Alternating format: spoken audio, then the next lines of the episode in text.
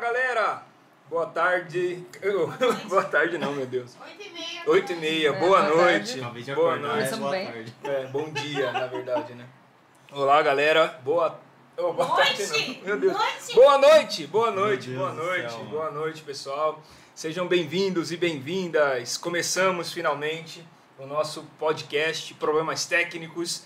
É, Qual o técnico? é, problemas técnicas. Brincadeira. É, antes de qualquer coisa, só confirma aí pra gente, por favor. Áudio bom, imagem boa, vocês estão ouvindo a gente bem, direitinho, tudo certo. Dá só um feedback aí pra gente saber o que tá acontecendo, tá bom? E é isso aí, hoje é a semana é, do Dia das Mulheres, né? Semana das Mulheres. Parabéns aí, mulheres. Parabéns às senhoras, às grandes senhoras, parabéns para vocês e como uma forma de homenagem muito profunda, dedicada, sincera, incrível. Rapaz, tudo isso. É tu, mais É ainda, forte mais demais. ainda. Eu ia tentar falar mais coisas ainda, mas deixa pra lá. Acabou de ser oprimido aqui na, pra pegar uma extensão. Não é não, Carla? É O isso que, que aí. você acha disso, Carla? O que eu acho aí? A Carla falou que não, que vai ficar aqui na dela, na boa, e a gente vai então começar a jogar todas as perguntas pra ela pra ver se ela comenta. É, então, como semana do Dia das Mulheres, conforme prometido, estamos aqui eu e o Vini, como sempre, sempre há duas É. vezes, né? Como, sempre, todas as duas vezes. É, todas as duas vezes. E hoje, em especial, com as nossas queridas esposas, a Karina, esposa do Vini, e a Carla, minha esposa, e eu, hoje no Devocional, troquei as, as mulheres, de tanto falar isso, troquei as mulheres, mas agora nós já. Foi Ele só vai no tá- devocional, É. né, meu irmão? Ele vai estar com a gente, a, a Carla, esposa do Vini, a Karina, minha esposa. Eu parei, eu falei, acho que tá errado. Falei, acho que. Vai escandalizar a igreja. né? Cada um com, é, cada um com seu É, fardo. cada um com a sua cruz. É, mano, Deus me livre mais Bom. A galera tá dizendo que tá tudo normal, né? Show de bola. Bom, galera, já que tá tudo normal, então vamos iniciar a nossa, nossa Tá conversa. Tá comendo passo aqui. A Karina tá comendo. Tá nervosa. A Karina tá comendo. Não acredito que ela tá Você comendo. não gosta de aparecer? A Carla gosta de aparecer. né? Adoro. Então fala aí um pouco. Fala sobre. O que, que você acha de aparecer assim, de câmera, essas paradas? Eu não assim? gosto, eu não tenho essa habilidade, essa arte. Entrou em quarentena, você entrou em choque quando. De... Por quê? Porque você ia ter que aparecer em algum Eu momento, não. né, cara? Não? A gente aparece gravando lá. Ah, Vocês aparecem. Miguel, não, aparece errando as músicas, né? Então, Vai lá, Vini, você quer o manda-chuva? Abre aquela imagem lá do, do tema, né? Pra, pra eu seguir uma ordem. Pera aí, pera aí que eu vou abrir. Pera, pera Vai dar aí. tudo certo aqui. Vai dar tudo certo. Eu não sei muito bem. Então, galera, tá cheio. aquele, aquele bate-papo padrão, né? Vou começar explicando pra você que ainda não sabe o que é um podcast. É uma conversa bem informal, assim. Então a gente vai falar daquilo que a gente quiser. Lógico que a gente tem um tema, né? A gente não chega aqui totalmente despreparado, a gente chega só despreparado, né? Mas a ideia é a gente bater um papo e ir fazendo perguntas ale- aleatórias, né? E vai ser um bate-papo bem informal. E no final a gente separa sempre 10 minutos para você mandar uma pergunta pra gente. Pode ser sobre o tema, pode não ser sobre o tema. Pode ser sobre a Carla, pode ser sobre a Karina, pode ser sobre o Flock, tá? Se você quiser saber qual veterinário o Flock frequenta, você manda aí a sua pergunta nos últimos 10 minutos. Se você mandar agora, a gente não vai conseguir ler, cara. Sinto muito. Então deixa pro final quando a gente falar. Começa as perguntas, aí você vai lá e manda a sua pergunta, tá? Fechou? Fechou. Esse tema aqui foi um tema sugerido pelo pessoal durante a semana. Nós abrimos lá no Instagram uma caixinha de perguntas pedindo para a galera fazer uma sugestão de tema. E é, como nós íamos é, conversar em quatro pessoas, eu achei esse tema aqui bem legal, bem propício. É, foi uma pergunta, na verdade, né? O que vem primeiro? Foi, a, a questão foi exatamente essa. Não o que vem primeiro? Deus, igreja, família, ministério, eu. É, o que, que eu me, o que coloca em primeiro lugar? É, por exemplo, tem gente que fala assim. é, tem gente que fala assim, a Bíblia fala assim, né? pelo amor de Deus. Tem gente que na É, Bíblia. tem gente que na Bíblia fala assim. assim, É, foi Paulo. foi- é, não, foi um. Não foi nem o Paulo, foi um tal de, de Jesus. Ah, Ah, tá. Jesus. É, eu ouvi falar.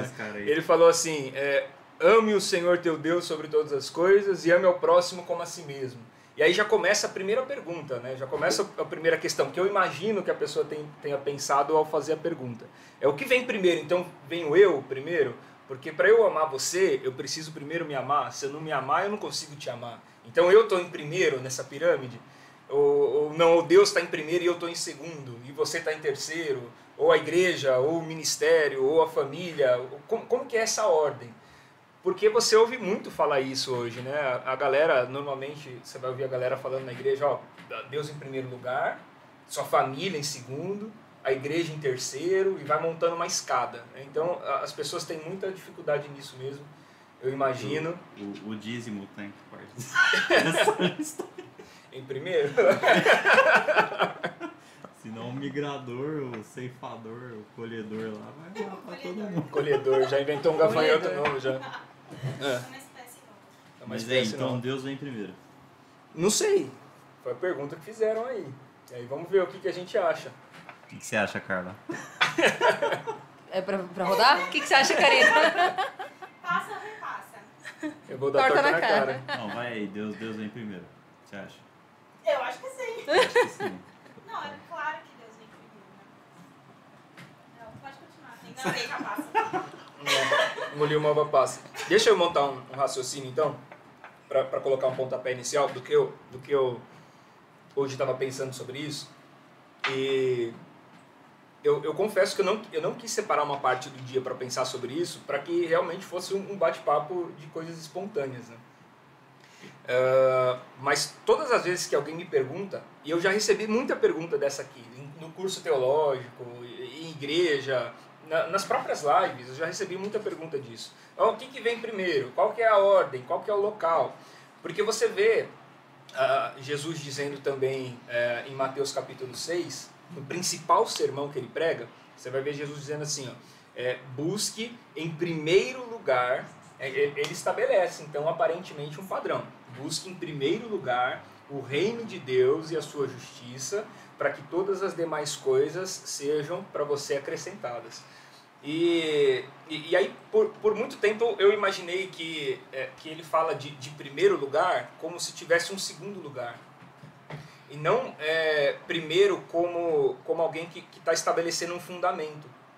Sabe? Então, acho que quando Jesus disse busque em primeiro lugar o reino de Deus, o que na verdade, eu imagino, é o que na verdade ele estava querendo dizer, é, o que ele está dizendo na verdade é, é tudo que você for fazer, qualquer coisa, independe do que, tudo que você for fazer, que, que o reino de Deus seja o alicerce. Então, é, busque o, o reino de Deus é, em primeiro lugar. Mas é, em primeiro lugar é como um fundamento, é como um alicerce é, é, onde você vai construir todas as outras coisas da sua vida. Então, é, é, fazer uma, uma distinção, fazer uma separação entre. Eu já vou aí, pronto, destruir o tema já, né? Fazer uma separação em 10 minutos de podcast. é, valeu, gente. Obrigado. Manda Até quinta-feira que vem, se Deus quiser. Manda sua pergunta. Muito bom mesmo. Então, a- essa, essa ideia de primeiro não é uma fila. Não é pra ser uma fila. um- Uma ordem. Uma ordem Não. numa questão de construção. Não, não, não Não, uma Marcos. ordem também, mas assim um, um fundamento, assim que, que o reino de Deus seja a sua premissa para qualquer coisa que você vai fazer. Que, porque o reino de Deus é, não é um lugar, certo? O reino de Deus não é um lugar. O, o Nicodemos achando que é um lugar perguntou para Jesus como que eu faço para chegar até lá, né? Qual ônibus eu pego? Qual estação eu desço, né? Qual, qual que é o lugar? Jesus falou não, não é um lugar. O reino de Deus é uma é uma é uma consciência, uma concepção. Você precisa nascer de novo e, e só consegue ver o reino de Deus quem nasceu lá. Então não é um, um lugar onde você chega. Então se não é um lugar, não, não tem uma ordem. O reino de Deus é uma consciência que você adquire. Então você tem a consciência do reino de Deus. Então eu imagino que o que Jesus quis dizer é o seguinte: que a consciência do reino de Deus esteja sobre você em tudo que você for fazer. Em primeiro lugar, sempre, antes de qualquer coisa, antes de tomar uma decisão, reino de Deus. Antes de, de, de saber se você vai ou não vai, reino de Deus. Antes de, sei lá, de, de exercer o seu ministério, de cuidar da sua família, de congregar na sua igreja, reino de Deus. Então a pergunta seria assim: é, como a minha família pode servir ao reino de Deus e não qual vem em primeiro Qual vem em lugar? primeiro lugar? Exatamente. Exatamente. É, é alguém declarando o reino na sua família. É alguém declarando o reino no seu ministério. É alguém declarando o reino na igreja. É alguém declarando o reino. Porque aqui nessa pirâmide de Maslow, aqui, né, é, é, tem outras coisas aqui também. Que são. Jesus, um anjo chegou Somos, aqui. somos iluminados aqui. Eu, eu recebi uma... Eu tomei até um susto aqui. Um anjo do Senhor veio nos visitar. Meu astigmatismo gritou agora. Acendeu uma luz aqui. Vocês devem ter percebido aí também.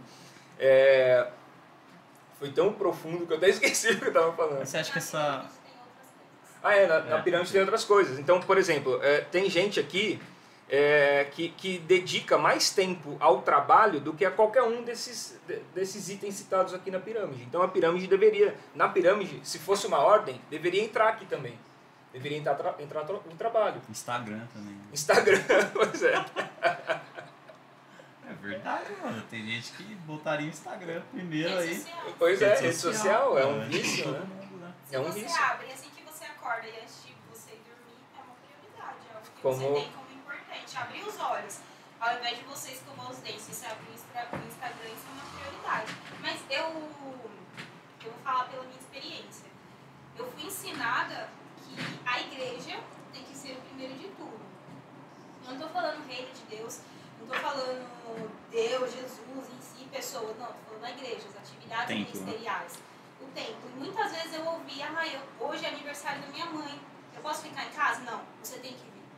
Por quê? Porque primeiro você tem que servir a Deus. E eu deixava minha mãe, deixava minha família em casa. Durante muitos anos a minha família repudiou a igreja, minha família não é cristã, a maioria, repudiou a igreja porque eles sempre tiveram o entendimento de que a igreja roubou a minha filha de mim. Então, se era aniversário, se era um churrasco de família, se era qualquer coisa, eu não podia estar porque eu estava na igreja. E até que eu entendi que Jesus ele pediu para ser o primeiro, não pediu para ser o único. Então eu continuo tendo vida, eu tenho que trazer, como você falou, o reino de, de Deus para o meu dia, para minha vida, para tudo que eu faço. E não simplesmente abandonar tudo que eu tenho para servir a uma instituição. É, é, a gente confundiu, né? Começou a confundir reino com, com instituição. É como se o reino de Jesus fosse institucional, como se tivesse fronteiras. É Sim. uma demarcação geográfica. De você Aqui falar, aqui tá é o no reino de reino, Deus. aqui É, Bem-vindo ao reino. É, como se, sei lá, é, Volte Carapicuíba. sempre ao reino. Como se Carapicuíba fosse. Porque tem uma placa. Quando você entra em Carapicuíba é é do do Senhor Jesus. Jesus, né? É, tá vendo? Se tem alguém de Carapicuíba aí, dá um Na alô. verdade é quando você sai, né, de Carapicuíba, né? Quando É. Não, mas é verdade, é, é ali na, na parte que vai pro Tamboré, ali. Não, na entrada. Na entrada tem uma também. Ah, tem? Carapicuíba é do Ah, Senhor só Jesus, é. na saída. só. Então, às vezes a gente acha que Carapicuíba, por ser do Senhor Eu Jesus, falei, meu é Deus, uma... eu saio de Carapicuíba e der Tamboré Alphaville, né? Eu falei, se Carapicuíba é do Senhor Jesus, Tamboré Alphaville é de quem, né? Porque o bagulho tá muito melhor. É o Nada Éden. contra quem mora em Carapicuíba. né? É, é um lugar muito bom. Eu sou de Perus, tá? Oriundo de Perus, que é o melhor bairro de São Paulo. Se tem alguém aí que conhece Perus, sim, a galera é gente Se boníssima. você não assistiu o primeiro podcast, assiste lá pra, pra saber de onde veio, do que se alimenta. Hoje no Globo Repórter. oh, meu Deus do céu. O som aí tá bom, pessoal? Vocês estão falando que tá um pouco longe, é isso? Tá um pouco longe, qualquer coisa é só aumentar. Aumenta, qualquer coisa aumenta aí. Aumenta o mic 1. Fala aí, se tá bom. Som, som, som. É. Ah, deixa eu fazer uma voz de locutor aqui. Som, som. Som. Até, até o som é desafinado, gente, pelo amor de Deus. Meu Deus. Inacreditável. Não. A, a Karina vai cantar hoje? Não. Só pra... É, teve alguém, quem foi que pediu pra Karina cantar? Não sei. Olha só. Então, galera, Se quiser, a gente pega lá violão. O Valentim tá falando que Osasco é a melhor cidade de todas as cidades citadas. Osasco é top, é isso aí. É isso aí mesmo, isso aí mesmo. Osasco é, é inacreditável, né? É, Mas mas, eu- eu... moro em São Paulo, Eu então tenho, eu tenho uma pergunta em relação a essa ordem. Você acha que qual o malefício que a gente elencar as- as coisas traz pra, pra nossa vida? Vai lá, cara. Eu acho que se priorizar é, as coisas sem ser integral em todas elas, é como se você tivesse que ficar rodando pratinho, sabe? Agora eu me dedico à igreja, agora eu me dedico à, à família, agora eu me dedico ao trabalho, e aí você não se dedica a nada, derruba todos e você te gera frustração. Eu acho que um pouquinho do reino em tudo que você faz é um pouquinho de Deus em tudo que você faz. Se você faz tudo é, tendo Deus como seu princípio, como estabelecimento, é, seu propósito, né, de todas as coisas, por ele, né, foi feito tudo e nada que foi, foi feito sem ele se fez, né, como dizer assim. Então eu acho que fica mais leve. A gente para de ter aquela religiosidade. Tipo, eu tenho que estar na igreja, eu tenho que. Não, eu vivo minha vida tendo Deus em todas as coisas. Seja no meu trabalho, seja num lazer, num parque, ou o que eu for fazer, eu tenho, eu trago o reino de Deus. Essa é a minha esposa, gente. A mulher da minha vida. Na verdade, quem escreve os livros. A hora- Sabe o que ele fala no devocional? É. Tá pedindo pra vocês, pra gente se juntar um pouco mais. É, Por quê? Consegue. boa pergunta. A gente se joga isso. Por que se juntar um pouco mais? Vocês querem? A gente vai quebrar o cenário, gente, só um instantinho. É podcast mesmo? Pronto, sim. Dá pra ver a gente? Agora vai. Agora sim. Vai pra frente esse trem aqui, né? Achei que. E aí vira ele pra cá, assim, pra gente. Aí, ó. Pronto, ó. Quebrando tudo. Melhorou? Aê. Ficou melhor agora? Mió? Mió de bom? Pronto, tudo quebrado, tudo funcionando, mas tá tudo certo. Aí a Vivian mandou aqui, ó. Canta Karina. Canta, Karina. Hashtag Canta Karina. Só Manda aí a no. voz de vocês está mais distante, vira assim, ó. O áudio? É só aumentar. Comenta aqui, meu. Aumenta a captação. Mexe. Não, tem que aumentar lá. No DS. Esse. Ah, hum. Comentei. Aumenta Bom. a computação. né? Melhorou, pessoal? Tá tudo certo aí? Mió? Mió? As vozes, todas melhores? Ó, a Vivi tá pedindo pra você cantar, cara. Karina, já dá um tostão Para com aí. isso, tá? Dá uma As palhinha, duas, dá uma canta as palhinha. duas. Pronto, Vini, vamos, vamos Espera que eu tomar um vou pegar café o- lá fora? Deixa elas cantando aí. com isso, gente, pelo amor de Deus. 500 graus de Para, amor. Tem gente que vai dormir no sofá. Eu quero saber. Meu sofá é muito bom. Eu, eu fui sábio ao escolher o sofá. Não, mas Todo mau então- marido escolhe um bom sofá. Meu Deus. Meu pai que me ensinou. Aí, meu Deus do céu. É. Não, mas então. Criar a ordem para as coisas é, é negativo, então. É, criar. Não, não é, não é que é negativo. E, e, e também não é. O evangelho não é contra a ordem.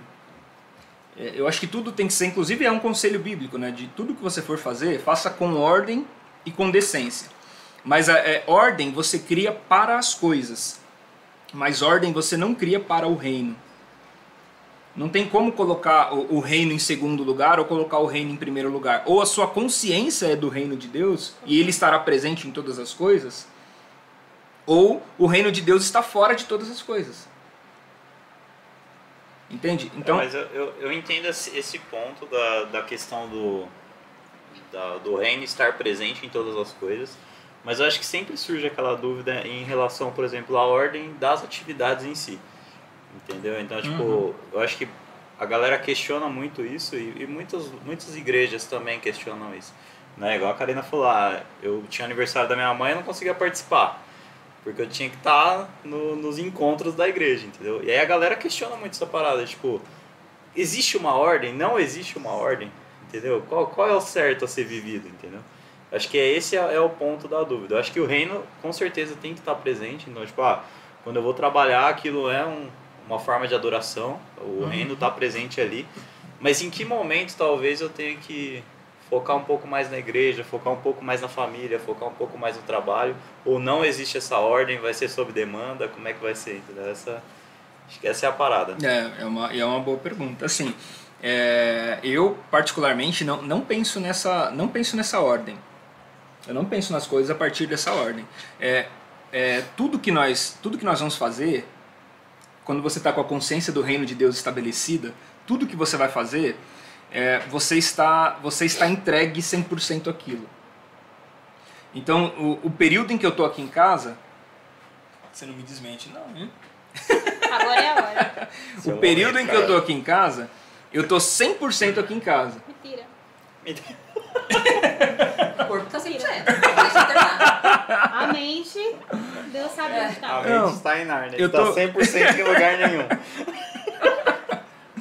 O período que eu tô em casa, é, eu, eu, tô, eu tô 100% em casa. Se eu vou escrever, eu tô 100% escrevendo. Se eu vou fazer uma devocional, eu tô 100% no devocional. O, o que eu for fazer, eu, eu quero estar ali. né? Eu quero participar realmente do que eu faço. Mas a gente tá fazendo coisa que a gente não participa do que faz. A gente tá fazendo, mas não tá ali. Tá, tá em Tá outro lugar. automático. Tá no automático. Então, é, é, eu acho que, que isso acaba... é, é, encaixando com esse negócio da ordem. Estabelecer uma, uma ordem, sei lá, eu vou pegar o meu dia e fatiar, 5 horas eu dou para a igreja, 8 horas eu dou para não sei o que, 10 horas eu dou para não sei o que. É, sei lá, de repente aquele dia quem precisou mais de mim foi a igreja. Mas de repente no dia seguinte, quem precisa mais de mim é a minha família. É, eu acho que a gente confunde a igreja como sendo o reino de Deus. Esse é o problema. Aí quando você faz essa comparação, eu acho que aí gera esse peso. Essa... A igreja não é a igreja física, templo, o que você faz lá dentro não é reino de Deus. Só que assim, aí quando você fala, ah, eu tenho que decidir entre um e outro, é simples, é, você tem responsabilidade com o quê? Né? O que que você estava com uma atividade naquele dia, você vai, tem alguém que possa substituir, você consegue conversar com alguém, por que não ir lá na sua mãe? Ah, não, não tenho como, não tenho ninguém, é, preciso fazer vou lá ajudar, mãe, na sequência vou na sua casa, ou termino mais cedo, tento, ou mudo o dia, Mas converso com o um grupo. E, e, se a igreja consome muitas horas, assim, entendeu?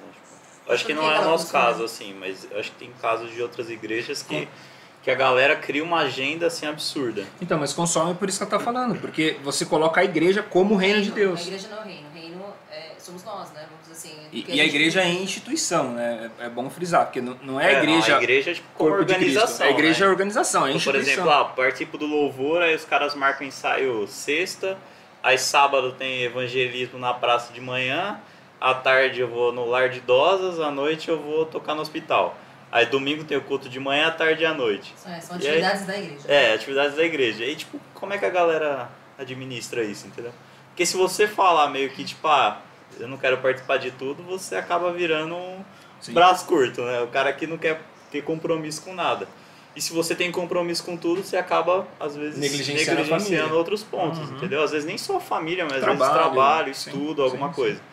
Né? Então, acho que a dificuldade é essa parada aí, é tipo, como é, administrar as duas coisas, entendeu? Como e por isso um ministério que, que o pessoal tá cansado, né? Sim. Você vai conversar hoje com a galera de igreja, é um ativismo tão grande, tão grande, tão grande, que a galera tá cansada, a galera tá exausta por conta desse ativismo. É, porque parece que, que, que tudo se resume nas atividades, em tarefas. Em tarefas. A gente tem uma fé de tarefas. É, né? o que você falou é, é isso mesmo, né? A gente não pode. É, vou para a igreja, ajudo tudo e a todos e negligencio minha própria família. Tem algo errado.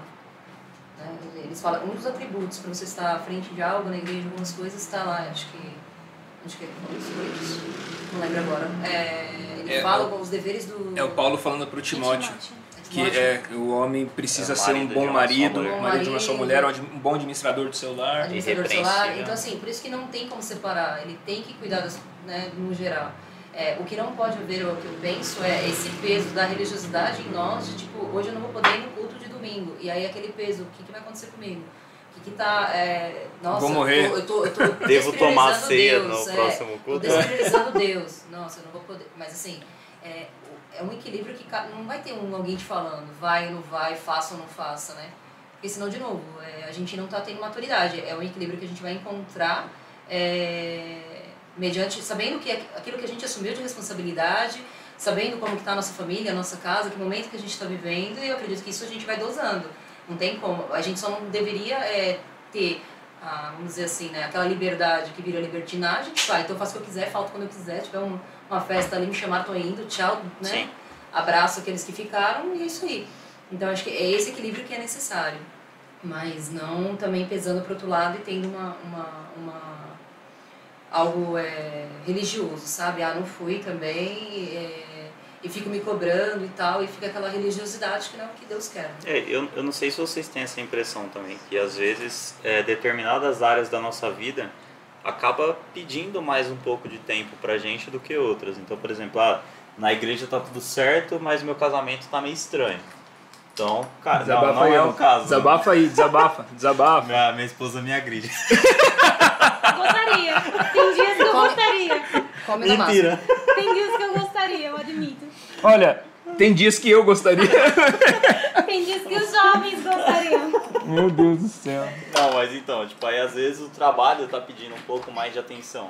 Né? E eu acho que é isso que às vezes a galera acaba tipo, errando um pouco. Ela tenta focar 100% tipo, do tempo e não só dar 100% de si, né? Mas acaba tentando focar 100% do tempo em todas as coisas. Aí no final nada dá certo. A sua família é horrível, seu ministério é horrível, você não estuda E se você no trabalho é péssimo também. Então acho que. Você é horrível em tudo. Mas eu, eu acredito que esse é o segredo de você dar conta de tudo. É descobrir que você nunca vai dar conta de tudo. É que vão existir momentos em que áreas da sua vida vão pedir mais atenção. Então você vai direcionar os seus esforços para essa área e as outras você vai fazer só coisas para manutenção. Você não vai deixar o prato cair e ser negligente. Mas você vai fazer coisas só para manter aquilo que já está funcionando. Essa outra, essa área que estava ruim, tá ok? Agora você vai para uma outra área que precisa de um pouco mais de atenção.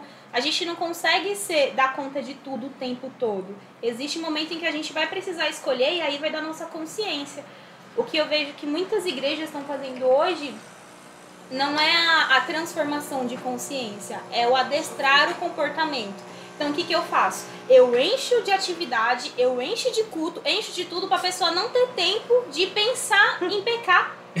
Só que quando é. ela tá fazendo tudo aquilo que ela tá fazendo, que não é pro reino de Deus, não é pelo reino de Deus, é só para cumprir aquela atividade, ela tá pecando de alguma forma, porque ela não tá amando o Senhor acima de todas as coisas, ela não tá cuidando da sua família, não tá sendo um sacerdote dentro da sua casa. Então não é questão de adestrar, encher a, a agenda das pessoas para você adestrar ali, ó, você tem que amar isso aqui. Não, é uma consciência transformada que vai fazer com que você coloque o reino de Deus que está em você e que você faz parte dentro daquilo tudo que, que você faz, sabe? Você É teve que nem que se a pessoa queira, ela não vai conseguir, né? É como se ela quisesse abraçar o mundo. Não vai Exato, não vai. coisas. Ela tem que entender que temos 24 horas, todo mundo, né? É, por mais que a gente queira é, ajudar todo, todos, e, meu, abraçar o mundo, não é possível. Então, por isso que eu falo, temos que encontrar o equilíbrio. Né? Seja trabalhando, em casa, cuidando das tarefas da igreja, que a gente precisa, que a gente sabe que é importante. Sim. É, é, e eu acho que o principal propósito são pessoas, na verdade, não é nem a tarefa, né? Então, pô, se Por que você está fazendo o que você está fazendo? É, exatamente. Então, é, são as pessoas. Então, a gente tá ali Então, na se, igreja, tipo, não é pela você- tarefa, se você é tá cuidando das fazendo e ninguém tá sendo transformado, o que você tá fazendo é inútil, né? Seria isso. Não, não é nem transformação, mas se você não está servindo alguém, porque a gente tem, a gente fazendo tem o reino de Deus, né, que a gente ali faz parte, e a gente tem o serviço igreja, instituição, que a gente serve as pessoas. Se você não está indo lá para servir as pessoas, com o propósito de servir as pessoas e ter comunhão, por que você está fazendo tudo o que você está fazendo? Por que, que você não está com a sua família? Você está mais perdendo tempo do que investindo tempo na, na igreja, no Hall, serviço. É, Essa, eu gosto de tocar e tô lá. essa, Exato. essa fé de tarefas é, é uma fé instintiva. Sim. E, e, e porque ela é uma fé instintiva, ela ela tá ligada aos nossos instintos diretamente, né? Então é, eu preciso ver, ouvir, né? É, provar, é, é, é- é aquele negócio de, de tato, olfato, é, visão, audição, paladar. É, é, é bem instintivo mesmo, está bem baseado nos nossos instintos. E, e quem vive por instinto, é, o, o que vive por instinto é, é uma natureza animal não é a natureza humana que foi feita à imagem e semelhança de Deus. Então o homem tem o poder do, do discernimento, coisa que um animal não tem. Sim. Então é por isso que o animal você adestra e o homem você ensina. O, o animal você adestra porque ele é incapaz de discernir. Então você ensina para ele um truque, adestra ele, ensina para ele um truque e ele vai repetir aquele truque é, em troco de uma recompensa. Então, se a gente pega o Floquinho aqui em casa, com a Carla ele obedece, comigo não dá certo não. Mas Ele ela pega. reconhece a autoridade. É, ele, ele sabe, ele sabe quem é o sacerdote do lar. Aí, quando ela pega um, um biscoitinho e chacoalha o biscoitinho e fala, senta, levanta, então, tudo que ela pede para ele fazer, ele faz. Mas ele não, e ele não faz porque ele discerniu, ele não faz porque ele é inteligente, ele faz porque ele é interesseiro.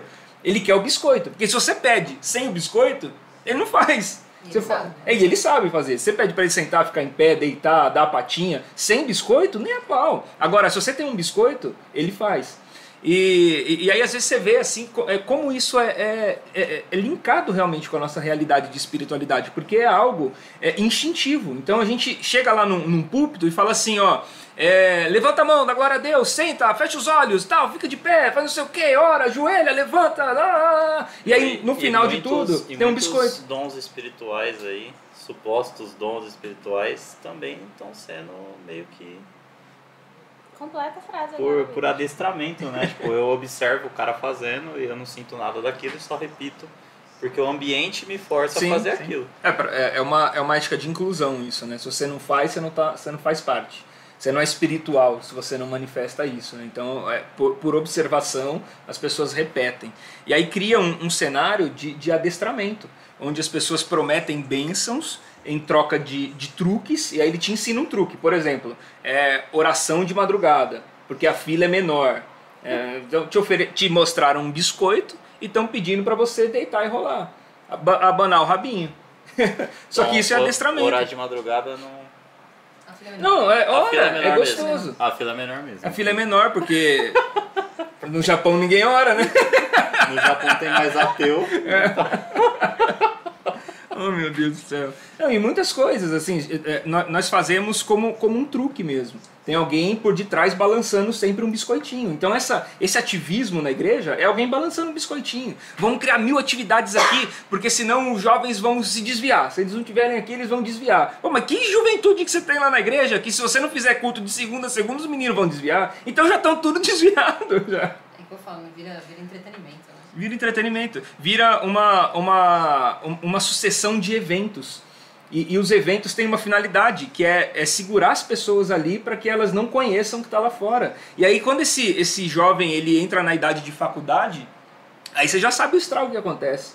Porque a maioria dos meninos que eu conheço, que, que assim, que se perderam mesmo, desviaram assim, mas desviaram bem. Não é aquela desviadinha assim, mesmo. foi direito. Desviaram bem, foi na época da faculdade. Porque na faculdade não tem mais o pastor ali, o líder de jovens não está Só presente, tem noia. a tia da- do ciclo de oração, só gente- tem não É época de liberdade, né? Época fora da vigilância. Por isso Você eu demorei tanto pra me formar. Porque eu não queria me desviar, entendeu? Era. Foi realmente por isso. Ai, ai. Corta essa parte, né? É. Corta. Corta. Corta, eu corta. Eu tô formado agora, mano. Gente, saúde aí pra vocês, hein? Saluto. Ó, nós nem agradecemos nossos patrocinadores hoje, né? Poxa vida. Tá aqui a Coca tá patrocinando a gente. Obrigado, hoje, Coca. obrigado Coca por ter mandado aí pra gente. Bonafonte tá patrocinando a gente também. Valeu, bônus. A Nespresso é o patro- patrocinador master, né? Master. Oficial aqui, né? Oficial, é, é o patrocinador da camisa mesmo. Muito bom. E eu vou tomar um cafezinho aqui enquanto vocês conversam, tá? Vai lá, amor, canta. Não vou contar. É, tem alguém pedindo aqui pra você cantar junto com a Carla. Só, tá dizendo que só eu que não posso. É Ô, sacanagem. Carla, eu tenho uma pergunta pra você, Carla. Eu já, eu já reparei em alguns momentos na igreja que você toca teclado, né? Não em momentos de culto, assim. Momentos assim de, de confraternização. Você canta também, às Toca vezes violão. faz um baixolão também. Ar. chorar. Por que você não, não participa, assim, efetivamente nos momentos de culto? Eu Assim? já participei bastante. Aí agora esses. É... Se aposentou agora. É, eu me aposentei pela idade. já tô bem velho. E Nossa. tive misericórdia das pessoas. O PR não tem misericórdia de não, ninguém. então ele não tem, Não. então a gente tem simancó e tipo, a gente sai fora. Não, mas é, é sério, vai, vamos lá. É sério? Não, você canta bem, você toca, o- toca certinho, menos o baixolão. O baixolão não Baixolão é legal. toco Não. muito, é melhor. você curte. Toda vez que você for tocar agora, eu vou fazer um baixolão pra você. Nossa, Deus é pai. vou, vou largar o ministério.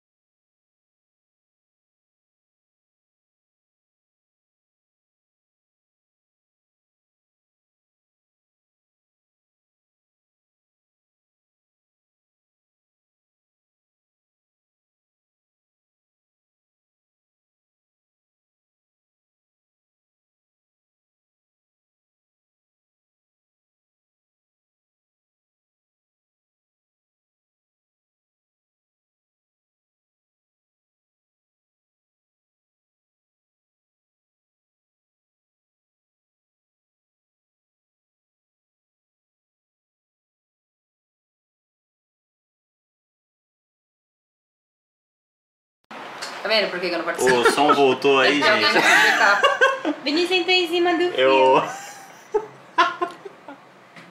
É lá só. Peraí. Voltou, voltou? Voltou? Voltou, Por pessoal? favor. Voltou o áudio? Aqui, Não, voltou. tem que ter voltado, Eu acho me que ajuda voltou. aí. Eu Mas aí tá no aqui. vivo. Você O nem chegou sumiu. ainda, né? Voltou, voltou, voltou? Tô vendo aqui. Voltou. Beleza. O Vini Não. tá quebrando aqui o negócio. Ó, vou chegar até Não, mais pra cá. O Cox disse que tá sem, sem áudio ainda. Voltou. O Sandro mas falou aqui que tá voltou. saindo. Perfeito. Perfeito. acho que o, o Cox, memória é troca, latência. troca a internet aí, Cox. Ah, voltou. Voltou! Ê! Voltou. E aí, vo- voltando ao, ao tema adestração. Nossa. Uma- Adestramento. Acho que ele ficou um tanto abraço pro Léo. Na faculdade. E não sei como terminou. Um abraço pro Léo, né? A distração. É o salve Léo aí. Né? O Léo tem que fazer a cirurgia dele. É. Né? É. Vai virar Leia. Meu Deus, mano. Pessoal sem limite. Voltando ao tema adestramento. Se eu tô numa igreja onde acontece bastante esse, esse lance de, de adestramento, de cobrança em relação ao, ao ministério e tal, tem alguma dica aí pra. Você nunca vai me superar. Eu já assinei contrato com a igreja. Meu Deus, mano, não fala isso. Como assim? Conta isso pra gente, por Não, favor, se que você não Se sabia. caras estiver assistindo a gente. É, Eu, eu assinei contrato na empresa onde eu trabalho. Então, eu já tive que assinar um contrato. Eu era do Ministério de Louvor. E todo mundo do Ministério de Louvor teve que assinar um estatuto. Com, assinar mesmo, sim, sabe? Caneta e papel. É, e cada um com a sua cópia e tinha que devolver depois. Falando que com todas as regras que a gente tinha que obedecer. Eu sei, gente, é assustador, mas eu não tô exagerando. Tô falando sério. Eu assinei esse estatuto e aí tinha lá todas as regras. Vou, vou citar algumas. É, não ir para um evento que o Ministério de Louvor foi convidado sem aviso. E assim, não é aviso de, ah, eu avisei no dia. É aviso com antecedência. E não é aviso, é permissão, na verdade. É, né? sem permissão. Não não fazer brincadeira de duplo sentido com ninguém da igreja, muito menos com a liderança. Tipo essa com o Léo Tipo agora. essa tá? com Léo e Leia. É, não chamar os pastores por pastor. Se eu chamasse, por exemplo, Rodrigo, eu podia tomar uma punição. Você pode se levantar e se retirar o fã? Ah, e tinha várias, eram três Nossa. páginas de, de regras assim, e assim, cada uma depois com as suas consequências. Então, ah, fez isso, fica tantos dias sem cantar, fez aquilo, fica tantos dias sem cantar. Banco. Banco. Vulgo banco. Isso, banco, disciplina. Então, se você tivesse um aniversário no domingo, era só chamar o pastor pelo nome dele e já Que era. aí eu tava ali. dispensada. Pronto. Estratégia, tá vendo? e ficava 60 dias sem cantar. 60 dias? Meu Deus Não é por isso assim de um culto. Ah, mas tá fácil então lá, hein? Então, mulher. Ok, vamos dar aqui algumas regrinhas aqui, galerinha. Então, Rodrigo, Bom, gente, nas próximas é, cinco semanas o, o Vini não vai estar aqui com a gente eu agora. agradeço as palmas, eu agradeço a, Não, gente. a oportunidade. Quem vai né? cantar a letra errada? Ah, é verdade. Pode. 30 dias em casa, né? Mas eu assinei essa parada aí. Então, mas isso, isso é um regime é um regime opressor. E aí a pergunta do Vini é, se eu congrego numa igreja dessa, o que eu faço? É, a, a- a resposta que eu sempre dou pro pessoal é o seguinte, é, se, se você está num ambiente... se Pode. você, é, pode. Se Não, você está num ambiente opressor, metade da culpa é sua. Sim. Isso é um fato. Metade da culpa é, É sua. verdade. É, Nossa. é, você, você foi livre. Oh, não. oh, não. É, não, não, a, a Tem um Bíblia, desse? Não. Comeu uma batata. Come aí que A- Bíblia tá não diz- pesado. dois estão cruzando os braços assim pra, pra dar uma passa. a Bíblia não diz que foi para a liberdade que Cristo te libertou? Você se permite ser E você se né? permite. Então ninguém pode é, escravizar você, a não ser que você se permita. Então se isso acontece, metade dessa culpa é sua. Sim, concordo. É, e beleza, mas a, a- a discussão não é só de encontrar culpados. Mas metade da culpa é sua. Isso é um fato. Mas você é o Mas é, não é para encontrar culpado, mas você é o Mas- culpado. E, e eu, eu acho que como primeiro, como primeiro passo, é, sempre, sempre é, é- é você tentar transformar o ambiente, sendo referência e sendo uma, uma inspiração. E se você não, não conseguir mudar o ambiente sendo referência e inspiração, é, então é de uma maneira, eu vou falar de uma maneira fria, mas eu não estou sendo frio. Tá? Tá sim. É, não tô não. venenosa. É. É, sai dela. Sim. Sai dela. Porque isso é um ambiente opressor, isso é um ambiente que te oprime. E, e esses ambientes que oprimem é, é, é, é onde o reino de Deus não, não está sendo sinalizado. Porque o reino de Deus, um dos sinais do reino de Deus é a liberdade. E, e aprender a lidar com a liberdade. Então a gente tem uma dificuldade muito grande de lidar com liberdade. Uh, e aí nós imprimimos regras para que elas sejam punitivas. Elas não são educativas, elas são punitivas. Então não gera consciência, gera só alguém com medo. Adestramento. É um adestramento, exatamente. Então, é, é como, por exemplo, o trabalho é o nosso Estado. Né? Como que o Estado trabalha? Ele vai lá e enche as ruas de radar.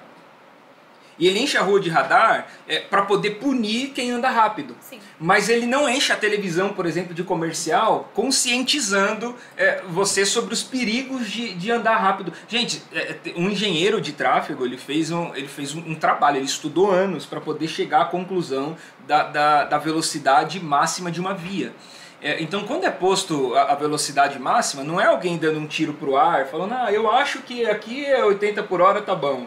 Não, é, é isso é calculado. existe uma, uma equação para chegar para se chegar então, a isso. 50 na marginal é algo bom. 50 na marginal é ótimo. Eu duvido você andar mais rápido na marginal do que 50. Tá sempre, tá, sempre tem trânsito. Ah, na, na volta dá, né? Na volta de madrugada. De, é, né? na volta de madrugada. E aí o, né? o problema de trabalhar com punição e não com consciência é que aí o que, que o cara faz? Quando ele vê o radar, Freio. ele põe o pé no freio, até gruda lá, né, no, no, no para-brisa. Quando passa o radar, Acelera. Um adestrado. ele acelera. Aí. É um adestrado, mas sabe por quê? Porque entrega. ele não entendeu a, a- a razão daquela, daquela instrução. Ele só sabe trabalhar sob punição. E isso. o Vini tá dando risada Eu porque ele tá se Eu entregando. tô sendo atacado aqui. Sem nome. É, eu, vou, eu vou mudar o exemplo então, vou, vou sair do, do radar. Vai, pra tira, não- tira o radar. É, para não te pegar. Tira a igreja Beleza. também. Família e. Eu. Eu lembrei de uma história, gente, agora com isso. Eu vou contar rapidinho, não tem nada a ver com o assunto, mas eu vou contar. Que ele pediu para tirar tudo. É, teve um cara, um dia que ele foi pregar em uma igreja, e era uma igreja muito grande, muito grande mesmo. E, e aí chamaram ele na salinha, o pastor da igreja chamou ele na salinha, falou assim: é, Ó, pastor, o dia que você for pregar lá, você, não pode falar é, contra o judaísmo, porque na nossa igreja tem muitos judeus. Você não pode falar também de adultério, porque o maior dizimista da nossa igreja, semana passada traiu a esposa, deu um escândalo aqui. Você não pode falar também contra cigarros, tá? Porque é, tem pessoas aqui na igreja que fumam. Você não pode falar. E ele começou a falar uma série de coisas. O que sobrou? E aí ele chegou no, no dia para pregar e ele disse que ele subiu tremendo, pegou o microfone e falou: Gente, eu vou confessar para vocês. Eu não sei o que falar. Porque o pastor falou assim: ó, você não pode pregar do judaísmo, você não pode pregar não sei o que, você não pode. Eu não sei o que falar. Aí um rapaz levantou a mão no meio da igreja e falou assim: Fala contra português, não tem nenhum aqui. Foi o que sobrou. Foi de verdade isso? Foi de- Não, não sei. É uma Tomara piada? que não. É uma Era Era uma assim. piada. Ah, uma piada. É, era só pra parafrasear Ah, a bobeira que você falou. Muito boa a piada. As pessoas estão saindo do podcast agora. Não nos deixe, pessoal. Não nos deixe. Foi sem querer, foi sem querer. Você que tava falando, criatura. Por que, que eu tava falando então? Coca-Cola e café essa hora, igual oração da madrugada. Meu Deus. Sono vai Tava falando que ia mudar o exemplo, mas o cara que freia no radar. Ah, é verdade. Volta é pro radar, volta pro radar. É, vou voltar pro radar para não perder o raciocínio. Então você, você é, não gera uma consciência, você gera só uma regra com uma punição. E, e isso é, não permite com que as pessoas amadureçam para conhecer a liberdade. Então o que, que é o que, que é a liberdade? A, a liberdade é alguém que não obedece porque tem medo da punição mas é alguém que tem consciência de que aquilo é o melhor. Então, quando você vê Deus é, dando mandamentos para o seu povo, ele não está dando mandamentos porque ele é um Deus assim caprichoso, sabe? Assim, ah, não, você tem que fazer isso porque eu quero que seja assim. E se não for assim, você vai para os quintos dos infernos. Não é isso. Ele está dando mandamentos e, e são mandamentos para a vida. Então, ou as pessoas compreendem esses mandamentos de que eles estão te apontando para a vida, ou não adianta só cumprir. É por isso que ninguém, pela lei, é justificado. Porque a, a lei é, é um, é um conjunto de, de regras, de. é, é, regras de. É, negativas e, e- positivas, que a gente chama, né? Que é afirmativas, aliás, e negativas. Faça isso, faça isso, faça isso, faça isso. E por outro lado é não faça isso, não faça isso, não faça isso, não faça isso. Então, é afirmativas e negativas. É um conjunto de regras do que você tem que fazer e do que você não deve fazer. Mas, mas isso não te educa. Viver sobre regras não te educa, não te traz consciência. Então, eh, Jesus, o Cristo, ele, ele é a transcendência disso. Então, ele é alguém que diz assim: ó, perguntaram para ele quais são os mandamentos, quais são as regras. Ele falou: o amor. Ama a Deus sobre todas as coisas, ama o próximo como a si mesmo. Essa é a, a regra do jogo que eu coloco. A regra do jogo que eu coloco é, não é isso nem aquilo. Todas as outras coisas, né, se você tiver a consciência que te traz vida, faça. Agora, se para você não faz sentido e é só uma regra que você está cumprindo, não adianta. Porque ninguém é justificado por uma atividade. Você não, não chega à plenitude quando você exerce alguma coisa. Você chega à plenitude quando você entende. É por isso que a gente não cansa de falar, e você que acompanha a gente sabe disso, eh, a gente fala o tempo inteiro, é, que, que Deus não chamou você para fazer alguma coisa. Deus chamou você para ser alguém. Porque não é por, por fazer. É, a- a- o, o foco, né, a plenitude, o evangelho está apontando, não é para uma atividade que você tem que desempenhar, mas é para uma pessoa que você vai se tornar. É alguém. É, é Deus chamando Abraão e falando assim: Abraão, eu farei de você uma bênção. Então Deus está fazendo da gente. E, e isso é que vai trazendo plenitude.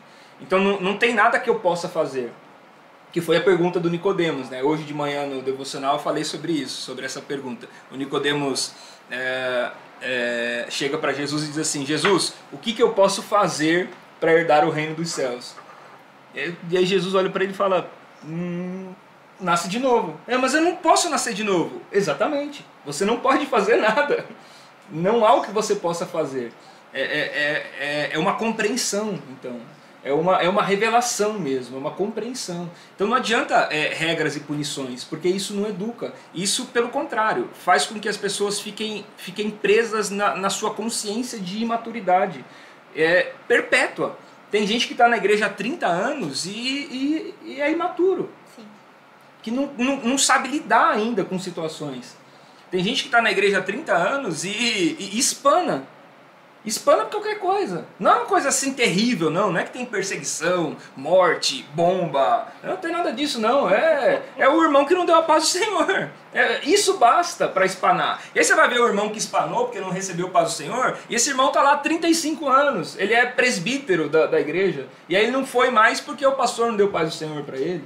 É sem vergonha. Empolguei, né? Pega. Sim, pega. pegou. Tira só a parte do sem vergonha. Põe ordinário no lugar. Pronto. Que Você água. quer água? Com gás? Não, não, tem alguém. Falando, bebe água aí. Ah, tá. Pra se pra parar de falar, entendi. Vá com calma. Beleza. Mas você acha que em algum momento a regra é importante para a organização? A regra para convívio social é extremamente importante. Sim. Só que é, a, a regra organiza a sociedade. Sem regras, a sociedade colapsa. Não, mas na, na igreja. Na igreja também, a igreja é uma, é Não, uma sociedade. Na, parte social, tipo assim, ah, o horário. O horário da, da celebração Tem horário pra precisa começar, horário 20 terminar, Horas, sim. Exemplo. Isso é importante. Tem que ter regra. A gente tem endereço, tem horário para chegar, tem horário para terminar. Você tem regras, por exemplo, para se envolver no- nos trabalhos da igreja. Existem regras. Você não vai. é, Cada igreja é, tem sua cada igreja tem a sua regra. Existem regras para se envolver no trabalho, e- e- existem regras para você é, iniciar um ministério. É, é, Nós somos pautados por regras, mas é, essas regras é, a gente tem que entender que elas não são para gente a remissão. É, O o cara não é bom porque ele é um obedecedor de regras. Sim. Isso não faz dele um cara bom, isso não faz dele um cara temente a Deus. Isso faz dele um cara organizado, de repente. E o, o cara que não cumpre as regras também não faz dele uma, uma, uma pessoa que, é, que não teme a Deus. Porque às vezes ele pode ser só desorganizado. Eu, por exemplo, sou desorganizado. Quer falar sobre isso, Carla? Mas você me ama mesmo assim. pula. Né? Você me ama Essa mesmo parte assim. a gente não é? pula. Fazer o quê, né? Você me ama mesmo assim? Mesmo assim. Eu sou desorganizado? É. É. Eles estão eles estão perguntando pra. Eu sou desorganizado? Não é não? Tô revoltado. É nóis, Vini. Tamo junto. Vocês estão perguntando se é vocês querem que ele fale em o quê? casa? Não é organizado. Não, não tô falando casa. Só se Na for na casa de outra pessoa, na casa de outra família. Na casa da minha família, ele não é Sou desorganizado na sua casa, Carla? Não, aqui não. Não, É então- É assim. sim, cara. É assim. Vai Olha. cozinhar, Tá meio- fogão é. inteiro. Não, é verdade. Não, não Isso é verdade. Cozinhar é verdade. Você Essa acaba é de limpar o fogão né? Isso sujo é inteiro. Você que perguntou, amor. Obrigada. Você é desorganizado, Foi sim. sem querer que eu joguei o azeite aquele dia. cara. Jogou azeite no fogão inteiro, era só na panela. Ele temperou o fogão. Ele temperou o fogão. Quase Acho que a gente vai comer o fogão. Não, meu, dá dó de você ver um fogão muito limpo, entendeu? Ele tem que estar Não ali tem porque propósito, né? Não tem propósito, um fogão que não usa. Isso me lembra alguém que deve estar assistindo a gente, assim, fazendo tapioca. A Sara? Sara, um beijo, Sara. Você nunca vai fazer tapioca na minha casa. Sara, manda uma tapioca pra cá. Meu Deus, quando a Sara faz tapioca, fica mais pó de tapioca na casa Até do que na você frigideira. acha. Depois você tem que ficar três meses limpando a casa, aspirando, que tem pó de tapioca em tudo quanto é lugar. Aquela pessoa Então, que sim, vira você é tapioca jogando pro alto, né? Não. Com ela crua ainda, só o farelo. É, só o farelo. dia eu fui virar o ovo, assim, Masterchef, deu, né? deu bem errado. Nossa, lógico que vai dar errado. Não vire o ovo jogando pro quando alto. estiver cru, gente. Um dia, se você for convidar a Sara pra fazer comida na sua casa, iFood. Tá aí a O dica. purê, o purê, Purê de caldo verde. verde. Mas sim, vocês são desorganizados. Eu não sei como que o Lucas sobrevive, mas esse é um outro assunto pra um outro podcast. Chamar o Lucas pra participar um dia. Como sobreviver. Mas e aí... voltando- Tô te zoando, Vini. Forra o fogão de papel alumínio quando ele for cozinhar. Ah, é top, velho. Mas eu cozinho bastante, Obrigada, gente, ó. obrigada. Foi muito útil. Foi, Fabi, né? Almoço, janta, sempre sou eu que faço. Misericórdia. Um minuto de silêncio. Terrível. Não sei nem como responder A minha isso. vida que vai ser ceifada hoje. Não sei nem como responder a isso. Mas continue, meu amigo. Não, voltando, voltando a esse ponto aí da, das regras e tal. O que, que a gente faz com quem não obedece nenhuma regra? Ah, manda Banco, embora. né? Não é? Não, é sério, Bate, não. Porque, ó, porque assim, tipo, a gente, a gente precisa criar uma consciência aqui. Que foi lá. a minha dúvida inicial É o que a gente desde. tenta até hoje. Minha dúvida inicial desde o início. Vou deixar eh, Nossa, dessa então, forma. Tá ótimo. Dúvida Vamos inicial desde o início. Mano, tem A dúvida pra- inicial desde o início, hein, gente? Dúvida inicial desde o início. Foi assim, ó. A gente tá acostumado com regras, né, e tal. Se bem que, tipo, na, na outra igreja que eu tava não era tão assim, tipo, de contrato, assim. Não era uma não era uma parada tão tensa, Sou né? eu que me deixei ser oprimida. É, mas digamos que eu A tô, é sua, eu tô tá? num regime, assim, de contrato, entendeu? E esse contrato não só beneficia a igreja, não beneficia em nenhum momento. É tipo um casamento. É verdade. É. Você tá num contrato ministerial que é igual ao seu casamento, por exemplo. Não tem E aí nenhum. você Todo muda para uma igreja totalmente diferente, né? Que o pastor é o Rodrigo, né? Vê se eu consigo meu 60 dias em casa. né? Aí você muda para uma igreja assim diferente e aí você fica em choque assim, né? Aí você observa os ministérios e tal, e aí quando alguém não cumpre uma regra, o que, que a gente faz nesse novo regime aí de, de liberdade? resposta. Você falou, pastor é o Rodrigo, né? Teve um dia que eu tava na porta da igreja, tava eu e o Cox lá. Aí veio um cara arrumar a porta lá, que a, a porta tava, tava quebrada lá, o cara veio arrumar, eu não conhecia, eu tinha chamado por telefone. Aí ele falou assim, ah, e, e legal essa igreja aqui e tal, bacana, né? Bem, sim, pra frente. É, quem são os pastores da igreja? Quem é o pastor da igreja? Falei, ah, sou eu e ele ali. Aí ele olhou e falou assim, vocês? Com essa qualidade de Dava nada pra vocês. Vai, Cox. Falei, ó o naipe, ó o naipe do- dos pastores do negócio. Olha o nariz desse cara. Eu dei muita risada. Mas era só isso, pode seguir, Luiz. Não, mas e aí, o que, que eu faço fazer? com. Entendeu? Diga lá, a Carla, ela lidera o louvor lá da, da igreja, né, Carla? O desespero, né? Do desespero. E aí, o que, que você faz com alguém, às vezes, que não entende, assim, tipo, a regra? Tipo o Vini, o que você faz com O ele? que a gente faz? Com a pessoa que chega 8 e meia, né? Sai às 8. Você transforma ele em líder dos jovens. É Ele só... começar a sofrer. Isso, Você chama que ele daí- pra fazer podcast Isso, com você. porque... Que daí o que vai acontecer? Quando ele for fazer o culto Ele vai aprender de e o liderado dele chegar atrasado, ele vai sofrer na pele. Eu isso achei aí. que você me aproximava porque eu era bom, mas Não. na verdade é o contrário. É o contrário. Exatamente. Então eu quero me afastar de você. Jesus, eu quando ele escolheu pra trabalhar do lado dele lá, quem que ele escolheu? Os piores. Os 12 melhores. Errou É. uma vez só. Os piores. Só no Judas. Escolher um Pedro grosso, escolher um Tomé incrédulo, escolher um Judas Só ladrão. os piores. É, isso também é interessante, né? Agora Meu- você falou. Meu é esse- casamento faz sentido. Maravilhosa. As mulheres. É homenagem, gente. Hoje tudo é Isso faz homenagem. sentido também. A gente escolhe as pessoas pela, pela, Pela força capacidade. dela, pela capacidade dela, né? E Jesus fez diferente, ele escolheu todos. É, então, apesar da pessoa não ter a organização de chegar no horário certo ou alguma coisa desse tipo, não é pela capacidade dela que ela tá ali. Eu sei, você tem chance ainda, Vini. Pode seguir com a gente a aqui. esperança. Ah, você que queria Agora vai, hein? Aí, que era, Vivi, Vivi? aí, ó. Continua, continua. Tá Agora vai. Ah, Para percebeu, Rodrigo. Não, pra mim não. Não, mas então, voltando aqui. A Carla lidera lá o louvor e aí a galera não entendeu muito bem a parada. O que, que você faz? É, não tem essa resposta ainda não. Não tô faz. tentando, tô descobrindo. Ainda tô lutando. É, tô lutando. Não, mas a- assim, Ó, tipo, quem chegou você- aí, ó. que Cheguei aqui é do louvor, ó. Falou, meteu um cheguei aí. É, falando, falando de coisa Olha o ruim. horário que ele chegou na live. Então imagina o horário que ele chega e sai. Falando desse é cara aí, ó. Esse aí é um exemplo. Esse é um Já exemplo. devia estar 60 dias no banco.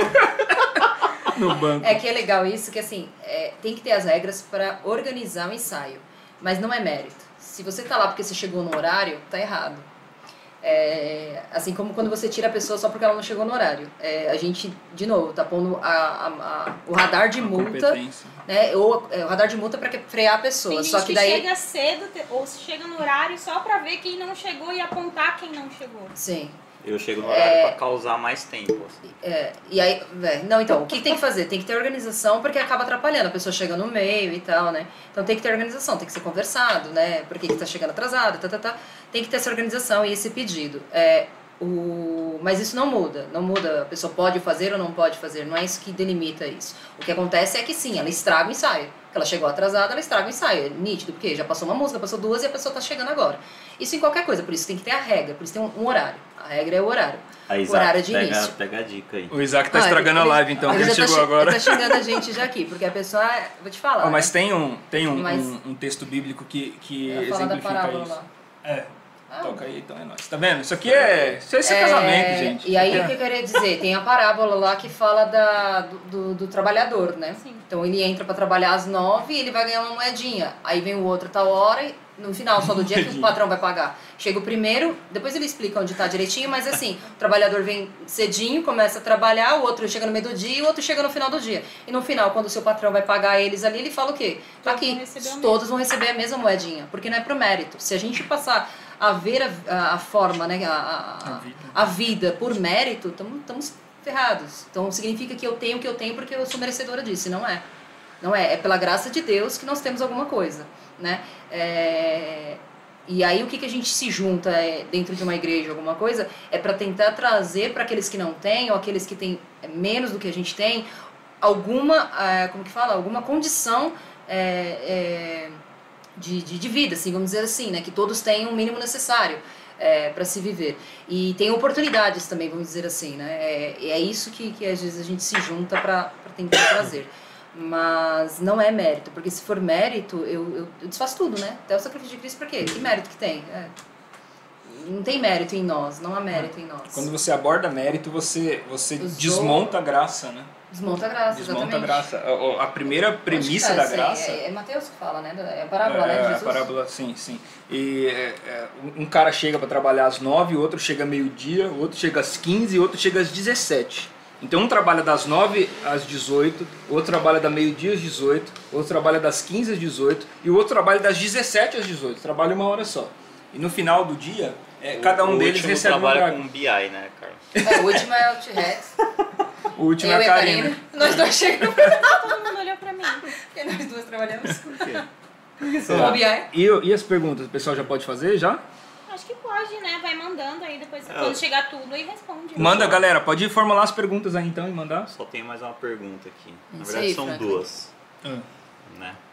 Eu tô matando as minhas dúvidas junto com a dúvida que, a- que eu sei que a galera talvez tenha.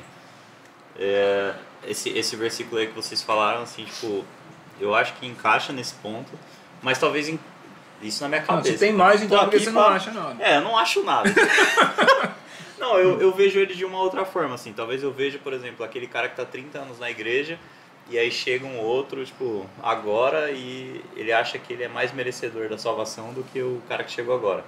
Entendeu? Mas eu acho que nessa questão, por exemplo, de alguma atividade dentro da igreja, né? Essa parada de, de ordem. Assim, tipo, acho que tem que existir alguma ordem. Entendeu? Sim. Tipo, alguma. A própria palavra fala, né? Fa- Fazer com ordem e decência. Né? Então acho que em que momento essa ordem precisa exis- existir e em que momento a gente deve deixar um pouco ela de lado para tratar a pessoa. Entendeu? Eu acho que sempre, é, uma regra nunca vai ser acima da pessoa. Sempre É. você tem que tratar a pessoa. Você E- falou, falou certo. Eu não respondo a regra, eu respondo a pessoa. Partir do momento que você começa a responder a regra, aí você machuca, aí você, você responde sempre a pessoa. Então, se ela realmente está precisando, vamos dizer, de uma disciplina, não vamos falar colocar de banco, vamos dizer assim, né? A gente não tem esses hábitos.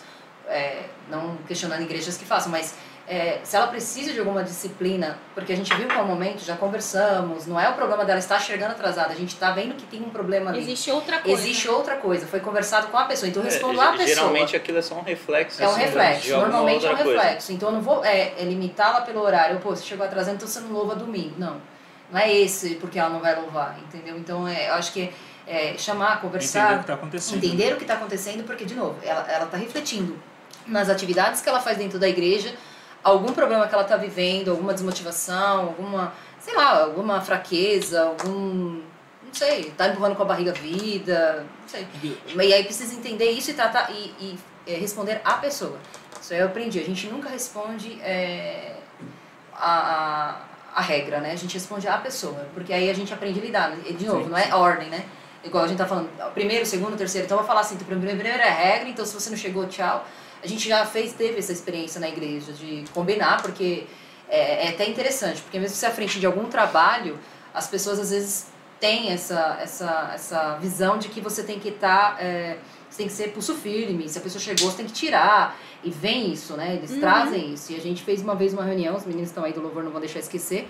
É, Isaac. Estão tudo aí. A gente fez uma reunião e o pessoal do louvor falou assim: vamos, é, vamos ah, colocar uma regra. Então, se chegar atrasado e tal, não vai louvar. Eu não lembro agora direito a regra certinho, mas colocamos uma regra. Aí o pastor O cantou e primeiro que pregou nesse fez deu ruim. É, ok, foi. O segundo que fez já começou a dar, dar problema de atrito entre a equipe mesmo, né? E o mais interessante é que eu não estava presa à regra. É, até teve, tivemos uma reunião depois. Pô, se juntar todo mundo e falar, não, pode deixar a pessoa subir? Por que não? Não vai atrapalhar o ensaio? Por que não? De novo, eu não prendo a, a regra, né? Então, eu acho que sim, tem que ter a regra. Eu acho que afeta, afeta assim, não adianta tapar o sol com a peneira. Não, chega a hora que quer que não vai atrapalhar. Vai atrapalhar. Isso em qualquer coisa. Ensaio de coral, ensaio de dança, ensaio do que for. Eu acho que a galera foca na regra porque é mais fácil você É mais punir fácil. do que tratar. né? Exatamente. E ninguém quer tratar. Então é mais fácil pôr a câmera do que você conscientizar Mas o cara é- é que você tem que consciência, é a andar com, na consciência. velocidade correta. Eu falo porque a gente É mesmo, quando a gente mudou de igreja, a gente foi pra, pra IBM, e que tem essa questão do voluntariado, que a gente responde a pessoa e não a regra, a gente se chocou muito, porque a gente estava muito acostumado àquele regime militar, sabe? De, olha, se você não fez o que deveria fazer, você vai ficar 60 dias no, na disciplina. E quando a gente chegou lá, e a primeira vez que eu avisei pra Carla que eu não ia poder ir, a Carla falou assim, ah não, tá bom, beleza, Deus abençoe, aí fica com a sua família. Eu fiquei estarrecida. Você é louco, vamos faltar todo Mas eu fiquei assim, primeiro me trouxe o encargo de eu falar assim, meu, eu não tô mais debaixo daquele, daquele peso, daquela condenação humana, sabe? De pessoa, porque aí quando você acaba não fazendo, obedecendo aquela regra, as pessoas te julgam. E aí você faz por medo do, do castigo que você vai levar. E aí eu comecei quando a minha mente ainda não estava transformada, antes disso acontecer, eu acabei eu condenava as pessoas. Então, se chegava atrasado, eu ficava irritada, eu ficava brava porque não era punida, se fazia alguma coisa, se faltava, se chegava em cima da hora, se não avisava. E aí, enquanto a minha consciência não foi transformada, eu via tudo isso como assim, olha, precisa ser punido, precisa ser castigado, senão não vão aprender. E cara, um cristão maduro não faz isso. Um cristão maduro não enxerga as coisas dessa forma, porque é, acho que é Paulo que fala que ele aguarda, alguma coisa assim, até que Cristo seja gerado em vós. E a gente não tem paciência de formar Cristo nas pessoas. De Dores parto. de Sofro parto. dores de parto até que Cristo seja gerado em vós. A gente não quer sofrer dores de parto por ninguém. Sim. Então a gente coloca um monte de regra pra falar assim, ó, eu não quero me responsabilizar pela sua te ajudar na sua transformação para que você entenda o evangelho, então tô aí uma regra para você obedecer.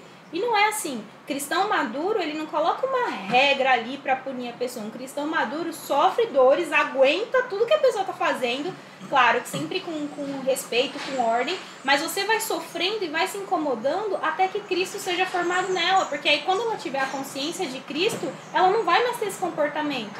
É o que a Carla falou, não é a pessoa quando ela tá nesse, nesse estado, ela não tá fazendo isso só no ensaio, ela tá fazendo isso em todas as áreas da vida porque ela não tá bem. Mas quando Cristo for formado nela, isso também vai se refletir em todas as áreas da vida. Então o que a gente precisa é parar de ser juiz das pessoas, parar de ser cobrador. A gente se colocou numa posição nos relacionamentos de cobrador. Eu entro num casamento, eu cobro, cobro, cobro. Cara, eu não sou cobradora de ninguém. Sabe? Assim a gente também faz um relacionamento com, com Cristo. Eu, eu agradeço a Deus por essa A gente, não, a gente cobra de Cristo, a gente cobra de Deus as promessas, a gente cobra de Deus as bênçãos, os milagres, cobra da igreja, cobra do pastor. Cara, a gente é devedor. A gente deve às pessoas. A partir do momento que a gente toma essa consciência de eu devo, não importa o que o outro faz pra mim, eu devo a ele. Eu devo amor, eu devo serviço. E aí, quando a gente entende isso, você pode se considerar um cristão maduro. Você entende que você não é mais cobrador nem juiz daquela pessoa, você é um devedor. E aí você vai gastar a sua vida em servir ao outro e sofrer dores de parto para que Cristo seja formado no outro. Vezes já você respondeu, tá- inclusive, até a pergunta da, da Pergunta Thaís aí, ó. aqui, que perguntou o que é um cristão maduro, maduro espiritualmente. Está respondido. É, é, é, tem um ditado é, é, rabínico, um ditado do Oreb de Lubavitch. Amém. Amém. Ele, é um ditado rabínico, ele diz... o outro, ele diz o nome assim. outra lá, que eu falava. Zânia. Tânia Zohar Kadosh. Tânia. Amém. Glória a Deus. Tem um, tem um ditado Filha, rabínico não, do, do Oreb de Lubavitch que ele diz o seguinte, ele fala assim, quando alguém te fizer uma pergunta, nunca responda a pergunta, sempre responda a pessoa. Sim. que é esse, esse negócio que a gente está falando. E, e- e a Bíblia usa essa expressão dizendo para você o seguinte: suportai-vos uns aos outros. É, e, e quando a gente pensa em, em suportar uns aos outros, a gente já pensa logo naquela pessoa chata que é. então, A gente já não é isso. vou ter que É, aguentar o PR. é, então, não é isso. E não é isso, né? É, essa palavra suportar é, é a mesma palavra é, desse versículo, é a mesma palavra quando a Bíblia é, vai usar é a expressão de uma, uma mulher grávida, por exemplo. A mulher grávida suporta uma criança. Uma árvore suporta um fruto. Então, suportar é, é, é- é oferecer condições vitais para que aquela pessoa suporta desenvolva. o Rodrigo. A Carla suporta o Rodrigo. É Nos dois sentidos. Os dois sentidos. É, então, suportar é, é oferecer condições vitais para outra pessoa, para que ela se desenvolva a partir de você. É como a mãe suportando um filho. Então, ela está gerando, ela está gestando, ela está suportando uma criança, porque ela está oferecendo para aquela criança condições vitais de existência. E, e a gente não está. É, é isso que o Paulo vai usar a expressão quando ele diz: Eu sofro dores de parto, até que Cristo seja formado em vocês. Ele está usando essa expressão porque ele está suportando aquelas pessoas. E, e a gente a gente está fugindo realmente desse suporte, porque é muito mais fácil punir. Sim. Muito mais fácil, nossa. É, a- às vezes o pessoal, no começo, hoje não, né, mas no começo, quando a gente chegou na, na igreja e, e tinha essa filosofia, muita gente falava pra gente: ah, vai lá e cobra, vai lá, por que, que você não cobra? Por que, que você não cobra e tal? Eu falo, gente, é, eu, eu não tô cobrando, não é por mim, não. Porque às vezes eles pensam assim, ah, você não, quer, não tá querendo trabalhar, né? Você tá aí de boa e não fica supervisionando o que tá acontecendo. Eu, não, eu, não tô fazendo isso, não é por mim. Porque por mim, se fosse pra cobrar, seria muito mais fácil. Nossa, é muito mais fácil falar. É o seguinte, você, você, você, você faz e você, você tá fora. Já era. Pra mim é muito mais fácil. Seria lindo. Seria lindo, lindo, lindo, lindo fazer isso. Eu, eu, eu, eu tenho amigos de ministério que pastoreiam as suas igrejas assim. Então é, o cara fica sentado lá na poltrona dele que é macia e ele fica dali dando ordem pra todo mundo. Tá quem faz, quem amigo, não hein? faz. Tá ruim Tô ruim de amigo. E, e é assim que funciona. E, e isso é muito mais fácil pra ele. Só que ele tem é, uma, uma igreja infantilizada de gente que não tem a menor consciência do que é o reino de Deus em primeiro lugar, né? o, o que é o reino de Deus em fundamento. E nunca vai ter essa consciência. Porque é, a, a gente, enquanto igreja, eu vou usar um, um termo agora e, e tomara que eu não seja agressivo. Tá? Não é agressivo. Não, Não, é agressivo. antes. Meu tom não é agressivo. Obrigado, Saúde. Bonafonte. Obrigado, Bonafonte, pelo patrocínio. Mas é, a, a nossa maneira de conduzir igreja está idiotizando as pessoas. Não é um termo agressivo, não estou chamando ninguém de idiota. Tá. Não, tá- está, está é, é, idiotizando as pessoas. E quando eu digo idiotizar, eu vou explicar. É, é num sentido do seguinte: é, a- as pessoas não, não, não são capazes hoje de discernir alguma coisa. Então a gente está formando gente é, incapaz de, de discernir, a gente está formando gente incapaz de perceber. É, nós, as pessoas estão crentes de que, de que tudo, tudo se resume em uma tarefa, em uma atividade. Então elas estão indo para a igreja e chegam lá no domingo e agradecem a Deus por estar lá e já era. E é só isso, e acabou. Elas chegam lá, agradecem a Deus, não, eu vim e fiz minha parte. Cumpri a minha, fiz a minha. E faz só no domingo porque tem gente vendo. É, Sim, fe- fiz uma, fiz uma. De- Deus está feliz comigo, Deus está. Nossa, Deus está muito contente. ritual. Cumpri meu ritual, cheguei no horário, fechei os olhos, levantei as mãos, dei glória a Deus, é, dei 10% da minha renda, beleza, tô de boa. Então, é, quando eu falo idiotizar as pessoas, é nesse sentido que eu tô falando. Sim. Acaba idiotizando, porque as pessoas agora são incapazes de discernir é, o que, que as coisas são. Elas são incapazes de, de perceber essas coisas. É nesse sentido que eu falo. O pessoal começou a fazer pergunta aí, já vai abrir. Vamos para as perguntas já então? Eu só tenho uma pergunta antes. Não, só você quer fazer pergunta. Não, ó, enquanto eu vou fazer a minha pergunta, o pessoal vai mandando as perguntas mandou, aí pra galera. já. Já tem 200 perguntas. Eu vou aproveitar que é semana da, das mulheres e vou, Ai, vou falar um pouco, fazer uma pergunta sobre esse tema, né? Como vocês conciliam, né? Você também, é, o, o lance de ser mulher, entendeu? Ter os desafios, então trabalhar em casa, trabalhar fora, né? Isso, o casamento e o ministério, entendeu? A gente fica doida, né? E ainda a gente nem tem filho, né? Eu tenho três. filho. É, Três gatos. três gatos. meus gatinhos. Só tem um três assistindo gatos a gente, né? Imagine, Aqui, meus gatinhos. imagine quem tem filho, né? Pode começar, cara. Vai lá, cara. É, de novo, eu acho que é, é, é a parceria, né? Tem que estar os dois juntos ali, não tem jeito. Ah, trabalhar, ainda mais a gente bem envolvido com a parte da, da igreja, é, corrido. A gente trabalha fora, chega em casa. No caso, agora não em pandemia, não, porque tem em casa, então acaba facilitando um pouco. Você não perde o tempo de se locomover, né? Até a empresa e Sim. voltar. Uhum. Mas isso ajudou muito, na verdade. Não foi um pouco, foi muito. Porque eu chegava 8, 8 e meia, 9 horas. É, A gente já chegava e ia correndo para a às igreja, né? vezes chegava direto para a igreja, sem jantar, sem nada, então era bem complicado. Agora, com a pandemia, isso melhorou um pouco, né, nesse sentido, não pela pandemia, misericórdia, mas melhorou um pouco porque a gente está 100% home office. Quem pode também, né? Quem tem trabalho tipo, Sim. no escritório, que pode trabalhar remotamente. É, e aí isso acaba facilitando, ganha um pouco mais de tempo. Então, você está em casa, você vai, é, na hora do almoço, você pega alguma coisa para lavar e tal. Isso, a gente é, tirou um pouco esse, esse peso. Mas é normal, né? Acho que todo mundo passa por isso. Nós não somos especiais, trabalhamos, temos que atuar, limpar a casa, tem que fazer tudo e depois, é, depois, no modo né? nem depois, mas também ter os trabalhos na igreja pra gente não deixar a peteca cair. É, tem- é aquilo lá, tem que ter aquele equilíbrio pra você não endoidar, não pirar, né? Tem que estar sempre em equilíbrio.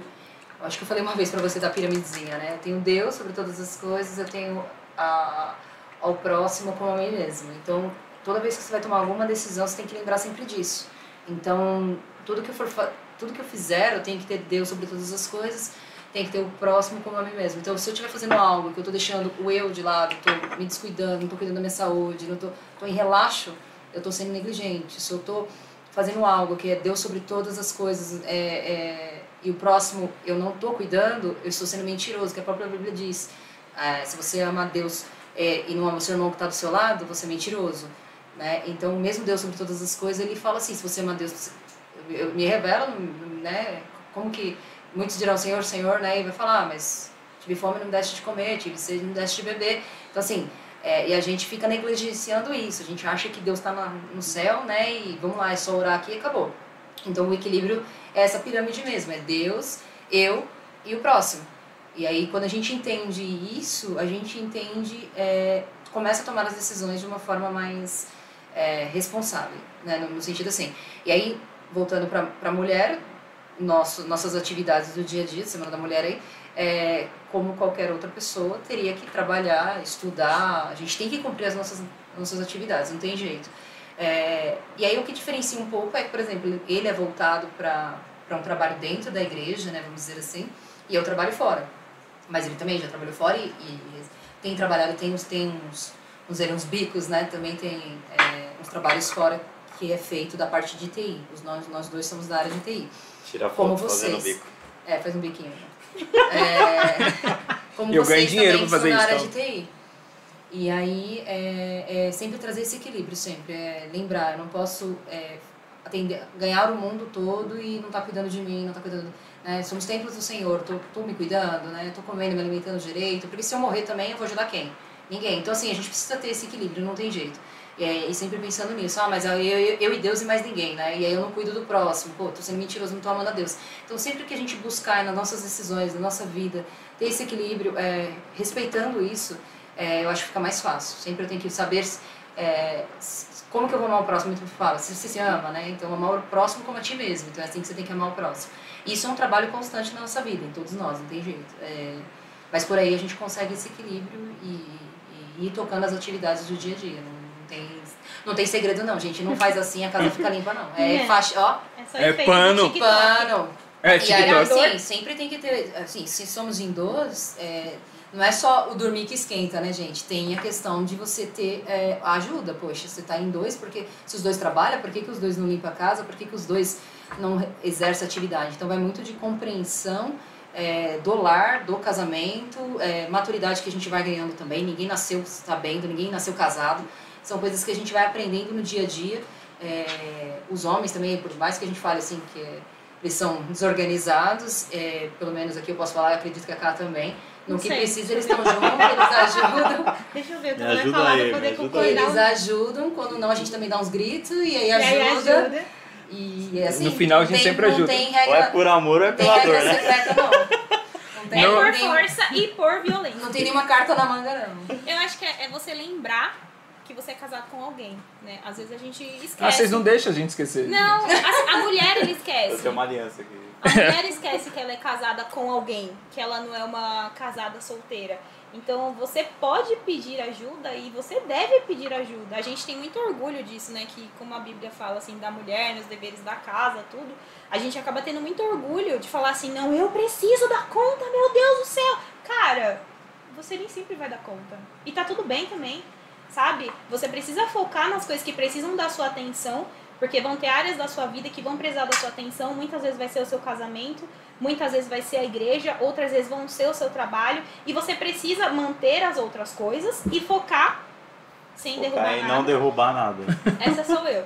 E focar naquilo que precisa da sua atenção. E lembrar que você é casada com outro ser humano e que o outro ser humano está disponível para te ajudar na maioria das vezes quando vocês têm uma boa comunicação, assim, você pede ajuda e a pessoa te ajuda. Mas às vezes o nosso orgulho de ser mulher forte, guerreira, corajosa, girl power, a gente não pede ajuda, a gente sofre sozinha, sofre calada. E não só nas atividades domésticas, né? Não, em Qualquer tudo, coisa. em tudo. De falar assim, muitas vezes falei assim, Vi, eu acho que eu vou ficar louca. Eu não tô conseguindo, eu não tô conseguindo fazer. E assim, é, normalmente as pessoas falam que os opostos se atraem. Mas eu também acredito que tem muita semelhança que se atrai. Então, em muita coisa eu e o Vinícius a gente é muito parecido, em outras a gente é totalmente diferente, o que pro nosso casamento é muito bom. Porque muito, o Vinícius ele é muito racional, assim, em algumas coisas, que a mulher não é, eu não sou. E eu falo, Vinícius, eu acho que eu vou ficar louca, porque eu não tô conseguindo fazer isso, isso, isso. Ele, amor, calma, respira, vamos lá. O que, você precisa fazer? Ele senta comigo, a gente elenca as prioridades naquele momento e ele falou, ó, eu consigo te ajudar nisso, nisso, nisso, e nisso outro. O que, que você precisa de ajuda? Eu consigo fazer alguma coisa? Não, não consigo. E pronto, aquilo que pra mim parecia ser tão grande, tão difícil, em dois é mais fácil. Eu acho que o peso é a gente que põe. A gente coloca uma carga que depois a gente vê que a gente não tá O conseguindo peso- suportar. O peso é a gente que põe. Então a gente tem expectativa, sei lá, né? Tem, cada um é de um jeito. É, Tem gente que gosta das coisas tudo muito organizadinha, muito limpinha. E aí você se vê doido fazendo as coisas, limpando, organizando, não sei o quê. É, e aí você põe esse peso no seu dia a dia. Então você precisa equilibrar isso, né? É o que você falou, priorizar o que você vai atender é, é, de uma forma organizada, vamos dizer assim, né? Vou priorizar aqui qual- dessa lista, o que, que eu tenho que fazer agora, né? E vou, e vou tocando a vida. É, senão a gente realmente entra em parafuso, depressão e coisas do tipo. Mas é, o mais importante é isso, é priorizar e ir atendendo o que dá para ser Sim. atendido. Porque senão você, você, você pira, não tem jeito, não tem o que fazer. E Deus fez o homem monotarefa e a mulher multitarefa. Eu acho que esse é o resumo. Então, enquanto o Vinícius lava a louça, eu consigo limpar a casa inteira e ele tá lavando a Mano, e louça. se não E der tá pra lavar a louça também. também, Compra tudo um bem. lava-louça que É. Compra gente uma lava-louça pra sua mulher, nome de Jesus. Aê, tá vendo? Gente, a, metade do- do- dos meus problemas acabaram. Eu comecei a ver esperança no casamento depois da lava-louça. A máquina lava e seca, a lava-louça resolve qualquer casamento. E eu, colo- eu coloquei um nome na nossa lava-louça. Toda. A minha lava-louça chama Carlinha. Aí quando a gente suja aqui, eu falo, pessoal, pode sujar a louça à vontade, a Carlinha lava. Pode sujar. Coragem, né? Aí o, robo, o robozinho que limpa a casa chama Carluxa. Carlos. É, o robozinho é a Carluxa, a máquina de lavar louça é a Carlinha. É, E ainda tem esses artefatos que nos ajudam, gente. Meu Deus. Bora pras perguntas? Bora para as perguntas. pessoal. Sobe lá, que tem mais coisa. A, a, Quer a fazer Cá tá com, amor? no, com note, é mais fácil. Faz aí. Yeah! Eu tô sem óculos, peraí. Dá zoom aí.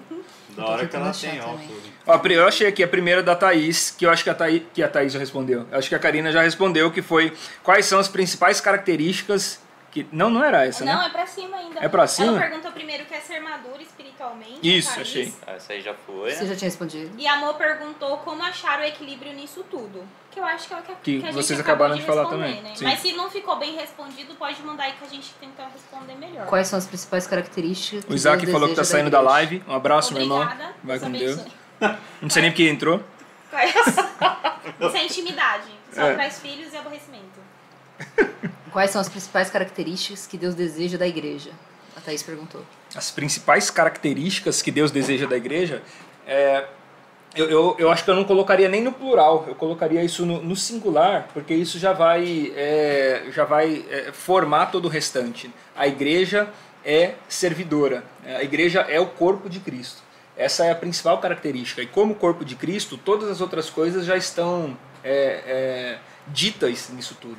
É o, o corpo de Cristo é, é aquele que foi entregue para que houvesse é, remissão.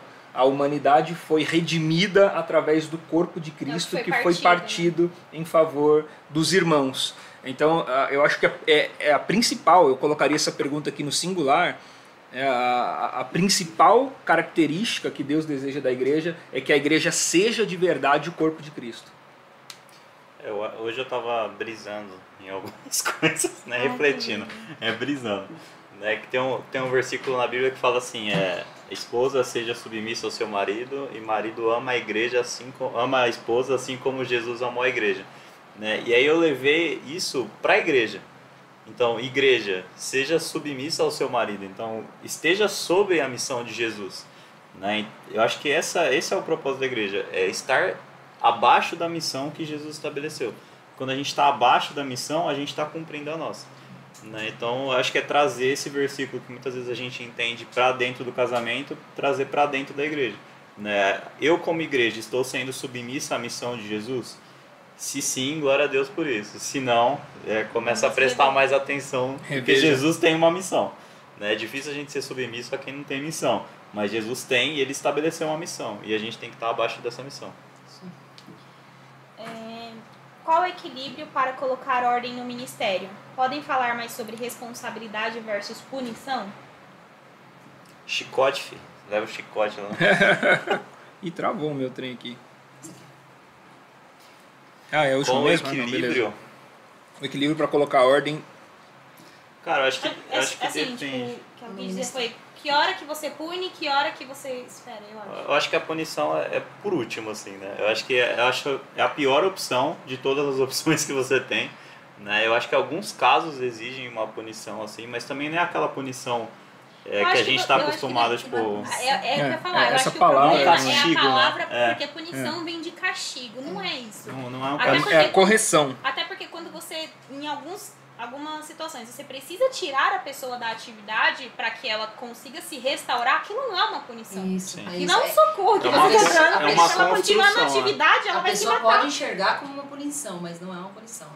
Então acho que Porque- a palavra punição que traz uma conotação muito negativa, né? De castigo. Ó, quando eu dou castigo e quando não. Acho que em momento nenhum você dá castigo. Por isso que eu acho que a Ká falou, né? Você responde à pessoa. Então vão existir situações e vão existir momentos em que a pessoa vai precisar ser retirada da atividade não como um castigo, mas porque para restauração e para às vezes até a pessoa continuar ali na igreja, continuar servindo, ela vai precisar ficar afastada. Porque se ela continuar afundada em atividades e em compromissos, ela vai só desviar. No final de tudo, ela vai acabar desviando. Então, acho que não é nem um castigo. Eu acho que é trazer a pessoa para perto e, e mostrar para ela, trazer consciência junto com ela da, daquilo que ela está exercendo. Né? Então, por exemplo, louvor, ou seja, sei lá, um pastor, alguma coisa desse tipo, que geralmente o pastor é é um, um caso mais delicado. Mas vamos, sei lá, pegar o louvor ou alguma outra atividade na igreja. Essa pessoa, muitas vezes, ela está exposta para a igreja. Então, tipo, se essa pessoa está fora da, da conduta esperada, Né? E eu não tô falando só de uma regra, eu tô falando daquilo que a própria palavra fala. Sim. Né? Você precisa trazer consciência para essa pessoa, falar, cara, ó, a vida que você está vivendo não condiz com o que você precisa mostrar para as pessoas. E não mostrar para se exibir. Mas eu acho que é igual o Paulo fala, né? Ser de meus imitadores É um como eu sou de testemunho. Cristo. Né? Então Testemunho. você está testemunhando aquilo que Jesus fez na sua vida. Né? E se você não está permitindo que Jesus faça nada, O que você Então- vai testemunhar? é, é difícil, entendeu? Então eh, tem que tomar esse cuidado porque a igreja está te vendo, a igreja está te imitando muitas vezes. Sim. Né? Teve um momento da gente estar meio desanimado no louvor e aí você olha para a igreja e a igreja está como? Está desanimada. Agora os momentos que a gente brincou, que a gente dançou e a gente olhava para a igreja, a igreja estava animada também. Então a igreja está se espelhando nas atividades que, que os ministérios estão executando. Né? Então acho que essa, essa questão da punição, acho que é, é, um, é um assunto delicado como palavra. Sim. Né? Mas acho que é mais trazer consciência para as pessoas, tipo, cara, ó, o que você está fazendo é importante. Né? Não é só uma atividade, as pessoas estão te imitando. Né? E aí sim, se essa pessoa não criar consciência disso, você afasta ela por um tempo para em algum momento entender né? que ela precisa ser um espelho para as pessoas. Acho que é isso. É, eu acho que isso é caso a caso, sabe? Não É dá bem, pra- é. Não dá pra Não generalizar, dá, não dá. porque É tem pessoas que vão, vão entender muito rápido, vão caminhar com você e vão aprender porque é de, de pessoa, é de perfil. Sim. E tem pessoa que às vezes vai levar anos, anos, é o trabalhador. Tem gente que só vai entender faltando uma hora pra Jesus voltar e tem gente que entendeu assim que entrou na igreja. Então eu acho que é muito É, é específico tenso. de cada é pessoa. É, quer falar? Próxima pergunta? Próxima. Próxima pergunta. Só ia falar que é, a gente acende e apaga a luz, na verdade, né? Se a pessoa está em evidência, é, você vai lá e, e apaga a luz. Tira, tira só o, o holofote de sobre ela. Porque é, erros de quem está com o holofote em cima influenciam outras pessoas. Sim. E aí o, o, o cuidado que você tem é com aquela pessoa e com as outras pessoas que estão olhando para ela. Com aquela pessoa, porque é, se ela for fonte de escândalo, ela, ela vai se perder. Sim. Então haverá escândalo, mas ai daquele por onde o escândalo vier. Então quando você apaga a luz da pessoa, isso é um cuidado. É um cuidado para que você não seja um, um provedor, um criador de escândalos. Então eu tiro os holofotes de sobre você, até que você é, entenda a responsabilidade que há em você dentro do reino de Deus. É, a gente fala é, muito em responsabilidade e, e às vezes a gente como igreja entende pouco a responsabilidade. A responsabilidade da igreja é a responsabilidade de quem, não, não de quem dá testemunho. É, Jesus não chamou a gente para dar testemunho. Jesus chamou a gente para ser testemunha. Né? Você vai ler lá no livro de Atos, é, Jesus dizendo para o pessoal: então agora vocês vão e sejam as minhas testemunhas em Jerusalém, Judéia, Samaria e até os confins da terra. Então, quando a pessoa não entende essa, essa questão do ser, né, ela não está ela não tá introduzida, isso não teve um discernimento claro, então é, é hora de você apagar o holofote de sobre ela até que ela entenda que ela não está ali só para dar um testemunho, porque ela não está ali executando só uma tarefa. Ela está ali para ser uma testemunha viva, para ser é, um, um, um sinal é, visível mesmo do reino de Deus e da sua justiça, e a, em cima de tudo que ela faz. Então aquilo não é uma simples atividade, qualquer coisa. Ela não é uma cantora. Né? Às vezes a, a gente fala isso, é difícil as pessoas entenderem. É, ah, qual, qual que é o teu ministério? Ah, Deus me chamou para tocar. Fala, como assim Deus chamou para tocar? Não, Deus me chamou para pregar. Fala, hã? Eu sou pregador, então vou botar roupa, não sei, vou prender você no, no varal. De- de- Deus não chamou ninguém para ser pregador, para ser cantor, para ser músico. Não, não chamou, não, chamou, e não eu chamou. não fui chamado para ser Você não músico. foi chamado para ser músico. Isso eu tenho certeza. Pouca certeza É eu muita humilhação, vida. é muita humilhação. É, se você quiser saber, assiste um- uma live da igreja lá. Entra aí no YouTube, Igreja Batista Mosaico, vê uma live que o Vini tá cantando, que você vai entender que ele não foi chamado. É bem Pra ser músico, brincadeira. Não, não, e não chamou você para ser músico. Então, é, vo- você pode é, é, usar a música como um instrumento para exercer o seu verdadeiro ministério. Você pode é, é, exercer o seu ministério através da pregação, através da visitação, através da intercessão. Então você vai exercê-lo de diversas formas. Mas o ministério é único. as, as vocações são, são diversas, o ministério é único. né? Nós estamos aqui para ser testemunha. Então, quando o cara ouviu o seu violão e ouvia a sua música, isso tem que revelar para ele qual é o reino de Deus e a sua justiça. Quando ele ouvia a minha pregação, isso tem que revelar para ele o reino de Deus e a sua justiça. Quando ele estiver intercedendo, quando ou, ou ainda que ele não te veja, recebendo as pessoas na porta, qualquer coisa que você for fazer. E se isso não estiver acontecendo, aí você vai lá e apaga a luz, tira o holofote, vem aqui ser tratado para você entender a responsabilidade que você tem. E depois que você entender, a gente acende a luz de novo. E é um tema bem sensível, porque quando a gente fala de eh, responsabilidade aí, né, no Ministério e punição, a gente, vamos dizer assim, né, pune o que vê, né? Sim. Então, coisas que são Aí, a- vistas, às você vezes a pune. galera acaba escondendo é as coisas. hipocrisia, né, sabe? Pra Porque não ser tirado, né? é, Uhum. exatamente. Então, aí as pessoas, aí você gera um monte de máscaras, um monte de gente aprontando. Mano, e é o que acontece é na que maioria. acontece. Tipo, Lógico. a galera não quer ser punida, então, tipo, fora ela vive tudo. uma vida totalmente depravada. E aí no culto de domingo ela tá, tipo, toda E se ela né? fizesse alguma coisa errada, ela poderia ter a liberdade de chegar e conversar e, E ser sabe, tratada, e né? ser tratada e seria diferente porque ela tá gerando uma consciência e tal. É, é de novo, né? A gente é, põe medo nas pessoas, né? E aí volta o mérito de novo. Vai, eu não faço nada, eu tô no altar. Aí quando é acontece assim, alguma porque- coisa, você se escandaliza e fala assim, meu Deus, jamais imaginei que fulano... É, É os merecedores de ceia, né? É os merecedores de ceia. Exatamente, merecedor de ceia, começa o julgamento dentro do. Né? Ah, por que que aquele ali desceu do altar? Né? E começa essa, essa, essa, esse disse-me-disse. É, E né? acaba expondo, né? expõe, pessoa. é, exatamente. Então, assim, é, seria interessante que a própria pessoa conversasse, né, expôsse de, algum- de alguma forma isso, né? Mas tem casos que é o que ele falou, tem casos que você tem que chegar na pessoa e conversar e falar assim, eu vou precisar é, que você... Não é uma punição, de novo, que você trouxe muito bem, é, é, é vou te tratar aqui de alguma forma, não é nem eu que vou te tratar, vem, A vem gente comigo. vai junto, né? Vamos comigo, caminhar exatamente. junto. Vamos caminhar junto, mas tira isso que você acha que é seu foco e vamos trabalhar aqui. É fácil, não é? As pessoas vão enxergar como punição. É, é complexo, mas a gente tenta ver o propósito maior, né? O propósito maior daquilo, não é, não é aquilo que ela está fazendo, não é algo que ela está tocando, não é aquilo que ela está é, indo lá evangelizar, não é aquilo. Então tem que ter algum propósito maior. É, ainda mais quando a gente fala de coisas que estão na evidência, né? É pior ainda, porque é o que você falou, é, você destaca muito bem, é o exemplo, né? Ele tá ali na frente. E o ambiente Mas é um de punição só cria máscara mesmo. Só cria Não máscara. tem o que fazer. Mas é um assunto bem sensível mesmo, porque tem gente que. é, tem coisas que você não percebe, né? Dizer assim. É, vamos dizer, e a pessoa fica ali ocultando, ocultando e vai embora daquele jeito ali, e aí vira uma hipocrisia total. Então, se Mas você é- vê, você vai lá e afasta o cara. O que É. não vê, fica lá. Mas é o que Jesus fala, né? Tem os dez mandamentos lá, e aí o pessoal tava assim, suavão, porque não tava cobiçando a mulher na frente dos outros. Não tava matando na Mas frente dos coração. outros. né? Aí Jesus vem e fala assim, cara, se você no seu coração Apertou cobiçar. Já você deu tá, ruim. você tá pecando, entendeu? Porque não é só o que é aquilo que você faz que as pessoas estão vendo, é aquilo que já, no seu coração já Então, chegou. É pior, já não precisa nem, contaminou. o cara não precisa nem fazer, né? Você já tá Exato. contaminado pelo coração. Então, como que você pune o cara que contaminou pelo coração? E a, e a própria palavra fala, né? Tipo, confessai os pecados Sim, uns aos ser outros. curado. E aí, tipo, a igreja ora e curado. É Então, curado. tipo, mano, E aí, e- e- então é um negócio muito delicado. É, por isso que não dá Esse pra é- falar, não tem uma regra. É, E esse é o nosso, é o nosso esforço, né? A gente, é, tanto eu e a Carla como o, o Cox e a Bel, é, o nosso esforço lá na igreja é, é trabalhar para ser sempre 100% acessível. Sim. A gente conversa, nossa, brinca e tal, a gente entra no, no clima realmente da galera, para que se é, tiver algum problema, essas pessoas não tenham receio em falar com a gente. Que elas enxerguem a gente como, pastor. como um amigo, exatamente. Como um amigo. É, é, é- é um brother. Então, por isso que, que a gente não se importa. A gente chama o. Que também ah, tem o- falhas e também precisam ser tratadas. é, eu- eu- a gente chama é, Rodrigo, é o, é o Cox, nós somos seus amigos, cara. Fala com a gente, conversa com a gente. Não, não essa esconde, não precisa, né? problema, É, Exatamente. não precisa esconder.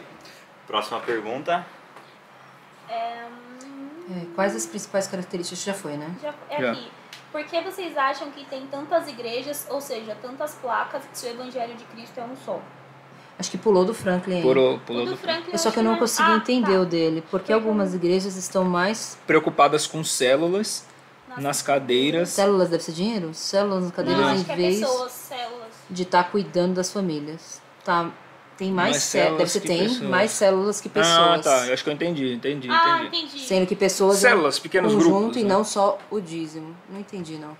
É, Qual que é? por que, a igreja está tá a Bíblia preocupada? Eu não entendi a pergunta, não. Porque célula é um meio de, de arrecadação hoje de, de igreja, né? É um meio de cadeiras- As igrejas É fazer crescer, foco né? em célula, Isso. quase não tem gente, mas precisa ter muitas células. Multiplicar, né? Isso, É. acho que é isso. Ó, se é isso que a gente entendeu aí, Franklin, só dá um joinha aí, senão você repete a É. pergunta pra gente, por favor.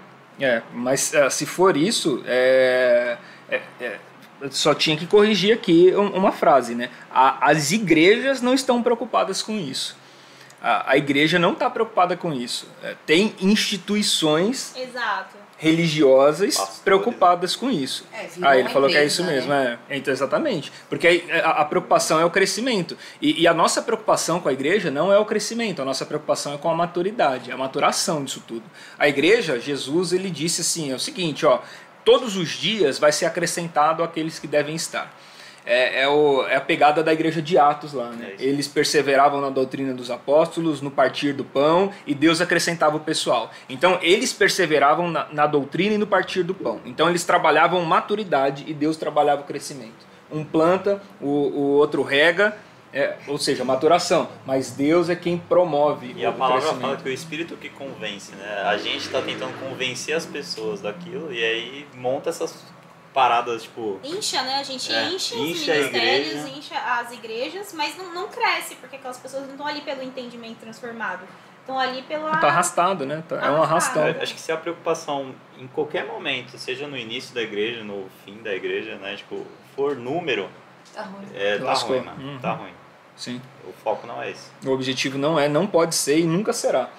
A igreja de Jesus é não, ela não olha números, ela se preocupa com a maturidade. Eu não quero saber quantos tem, eu quero saber como eles estão. Sim. É, nós não vamos mudar o mundo a partir do, do quanto somos, mas do, do- da consciência de quem quem somos. somos. né? Então não é, é, Jesus chamou, ele podia, ele tinha é, 10 mil, 20 mil, 50 mil, 60 mil, 80 mil seguindo, ele chamou 12 caras e um ainda era um perdido. Sempre tem um perdido no meio. né?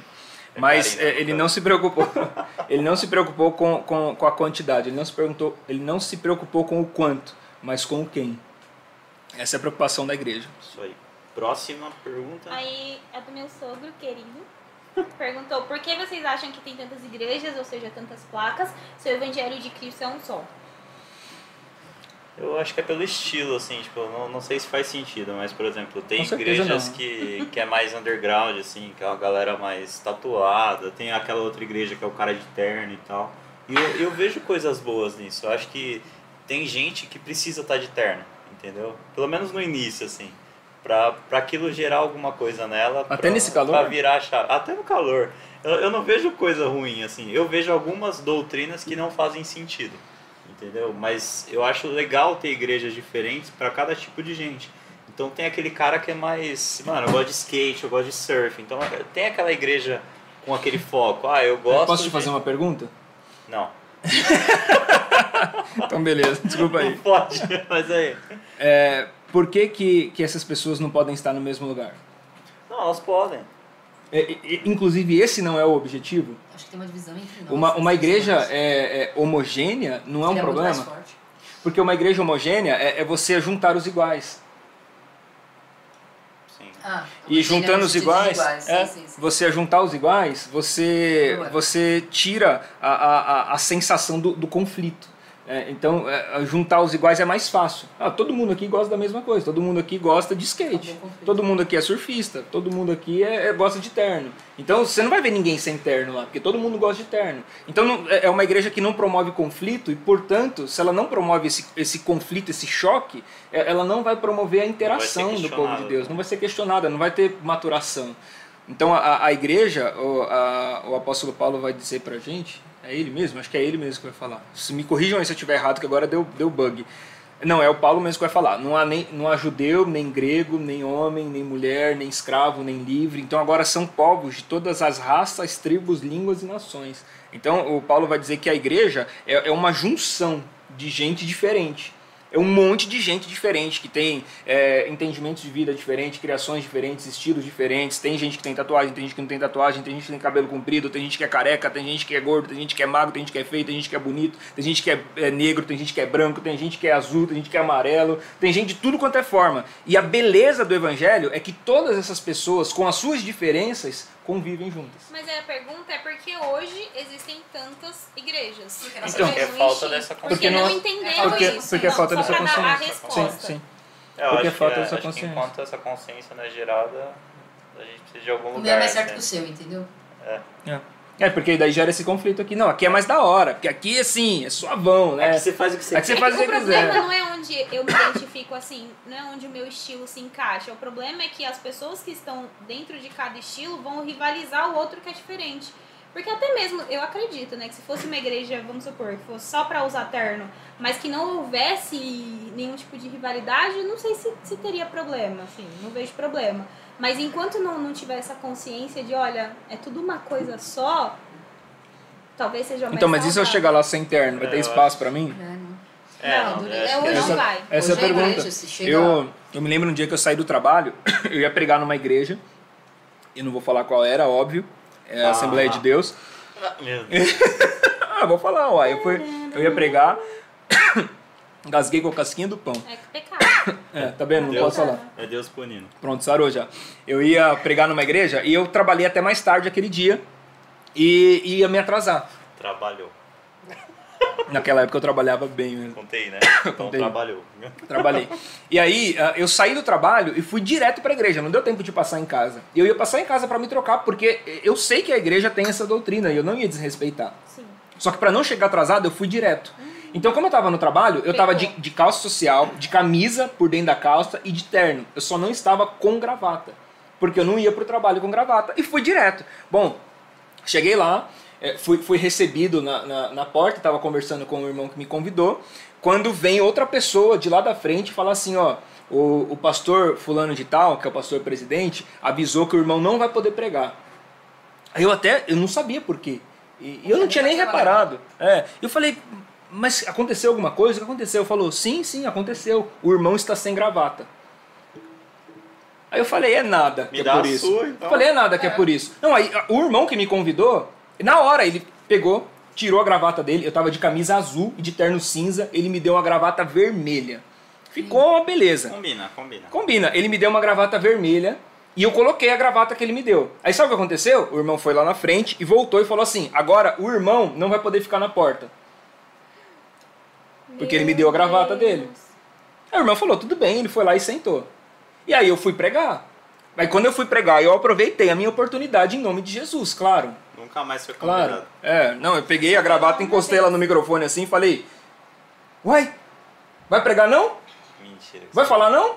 É, eu aproveitei minha oportunidade. Não vai falar não? Não acredito. Eu tô esperando aqui, vai, vai, vai, fala. Fala, fala. Prega, prega, prega. Ele não vai pregar não, gente. Eu acho que vai ter que ser eu mesmo. Então vamos lá. Abra sua Bíblia aí, tal e tal, e vamos, vamos refletir. Porque é um absurdo. Só que é, é, é, é, um- é uma, é uma igreja homogênea. É- Ela funciona dentro... Da, aquele é o estereótipo criado. Sim. Aquele é o padrão. Tudo que é fora disso, Não tem espaço. não tem espaço. Eu acho E- que se ela e- não e não excluísse outros, Sim. outros estilos, seria até bacana, né? O problema é que, infelizmente, acaba excluindo. Next. É, o que vocês acham da igreja pegar o quarto domingo do mês e não ter culto, alegando que a pessoa é igreja e tem que ter o tempo para a família? Isso é bom ou é ruim? Não entendi. Não, É um- não tem São culto quatro porque- domingos no mês. Três domingos tem culto, no último eles não fazem culto, falando que a pessoa tem, é, a pessoa é igreja e tem que ter tempo para a família. A gente tem que botar uma lousa aqui, né? É que se o culto Próxima é só vez domingo, explicar pro Vinícius as coisas.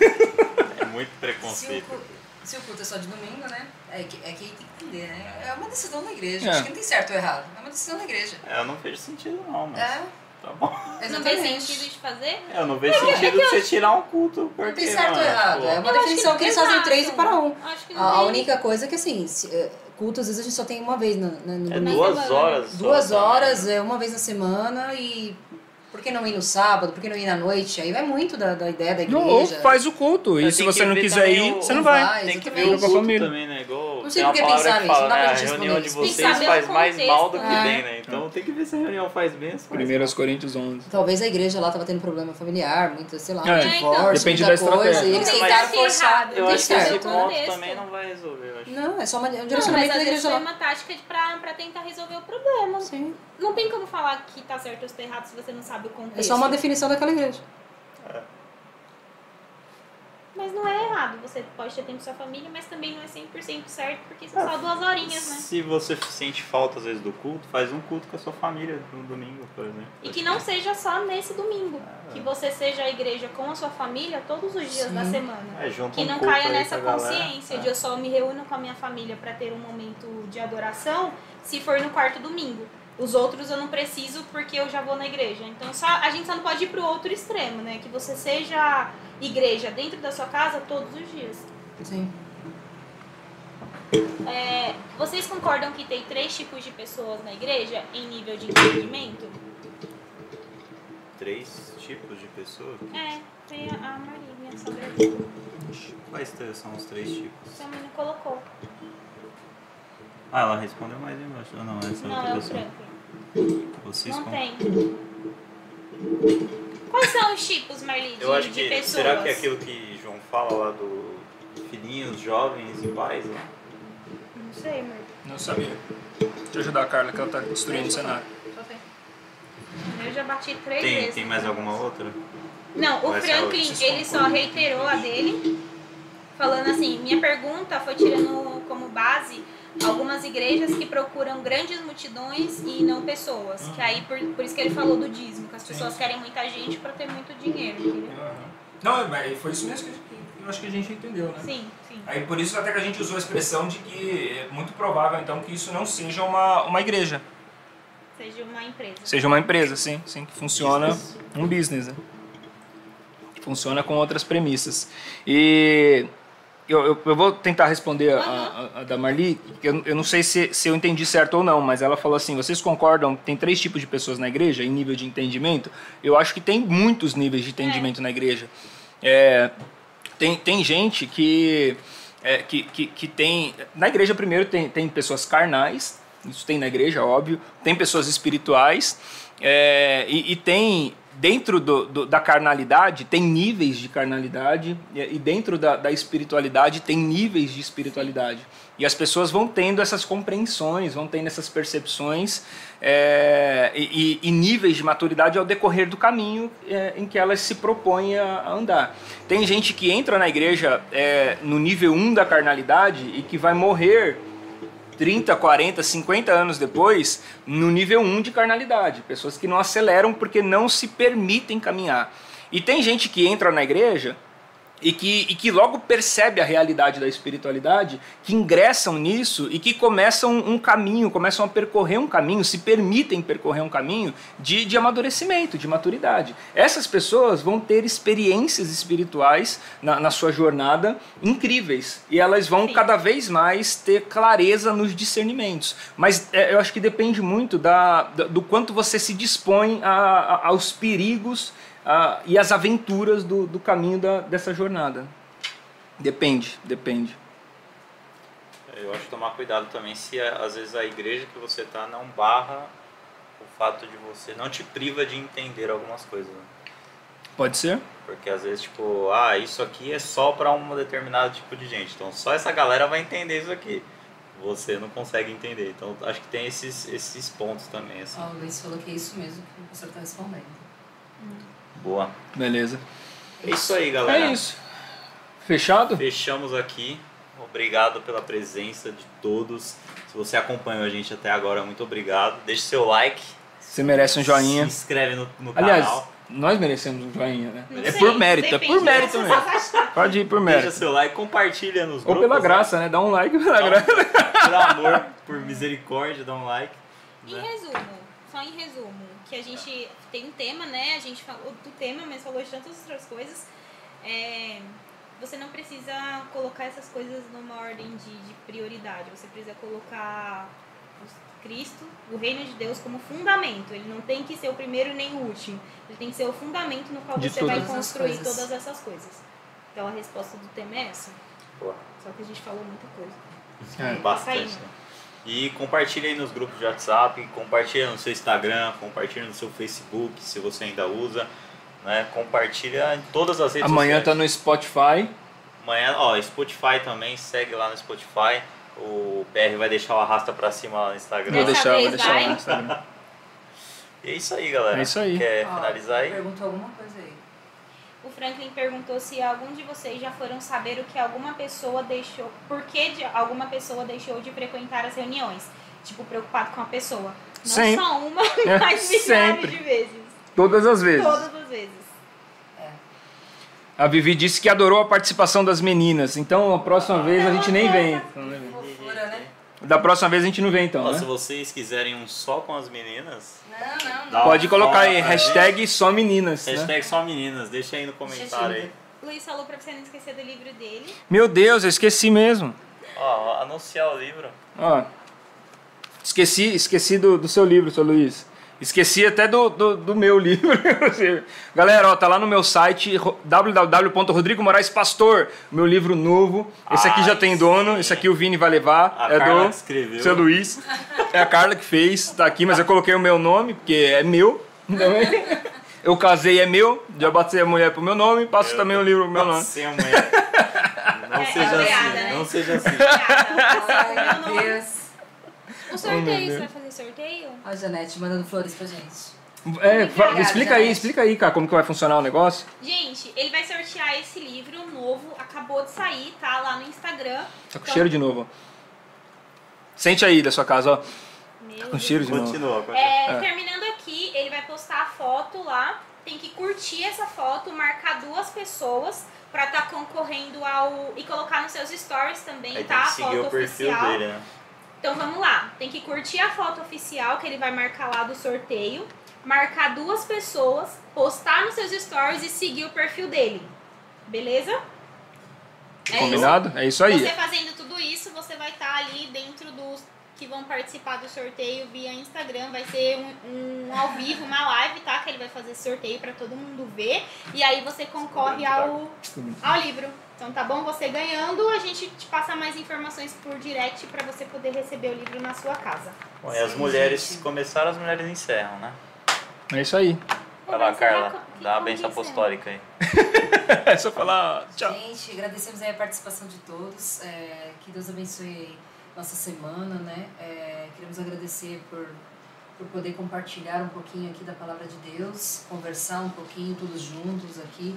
É, não é porque a gente está aqui, é, só nós, né? Estamos falando, vocês estão falando aí, a gente tem lido, tem tentado responder as perguntas.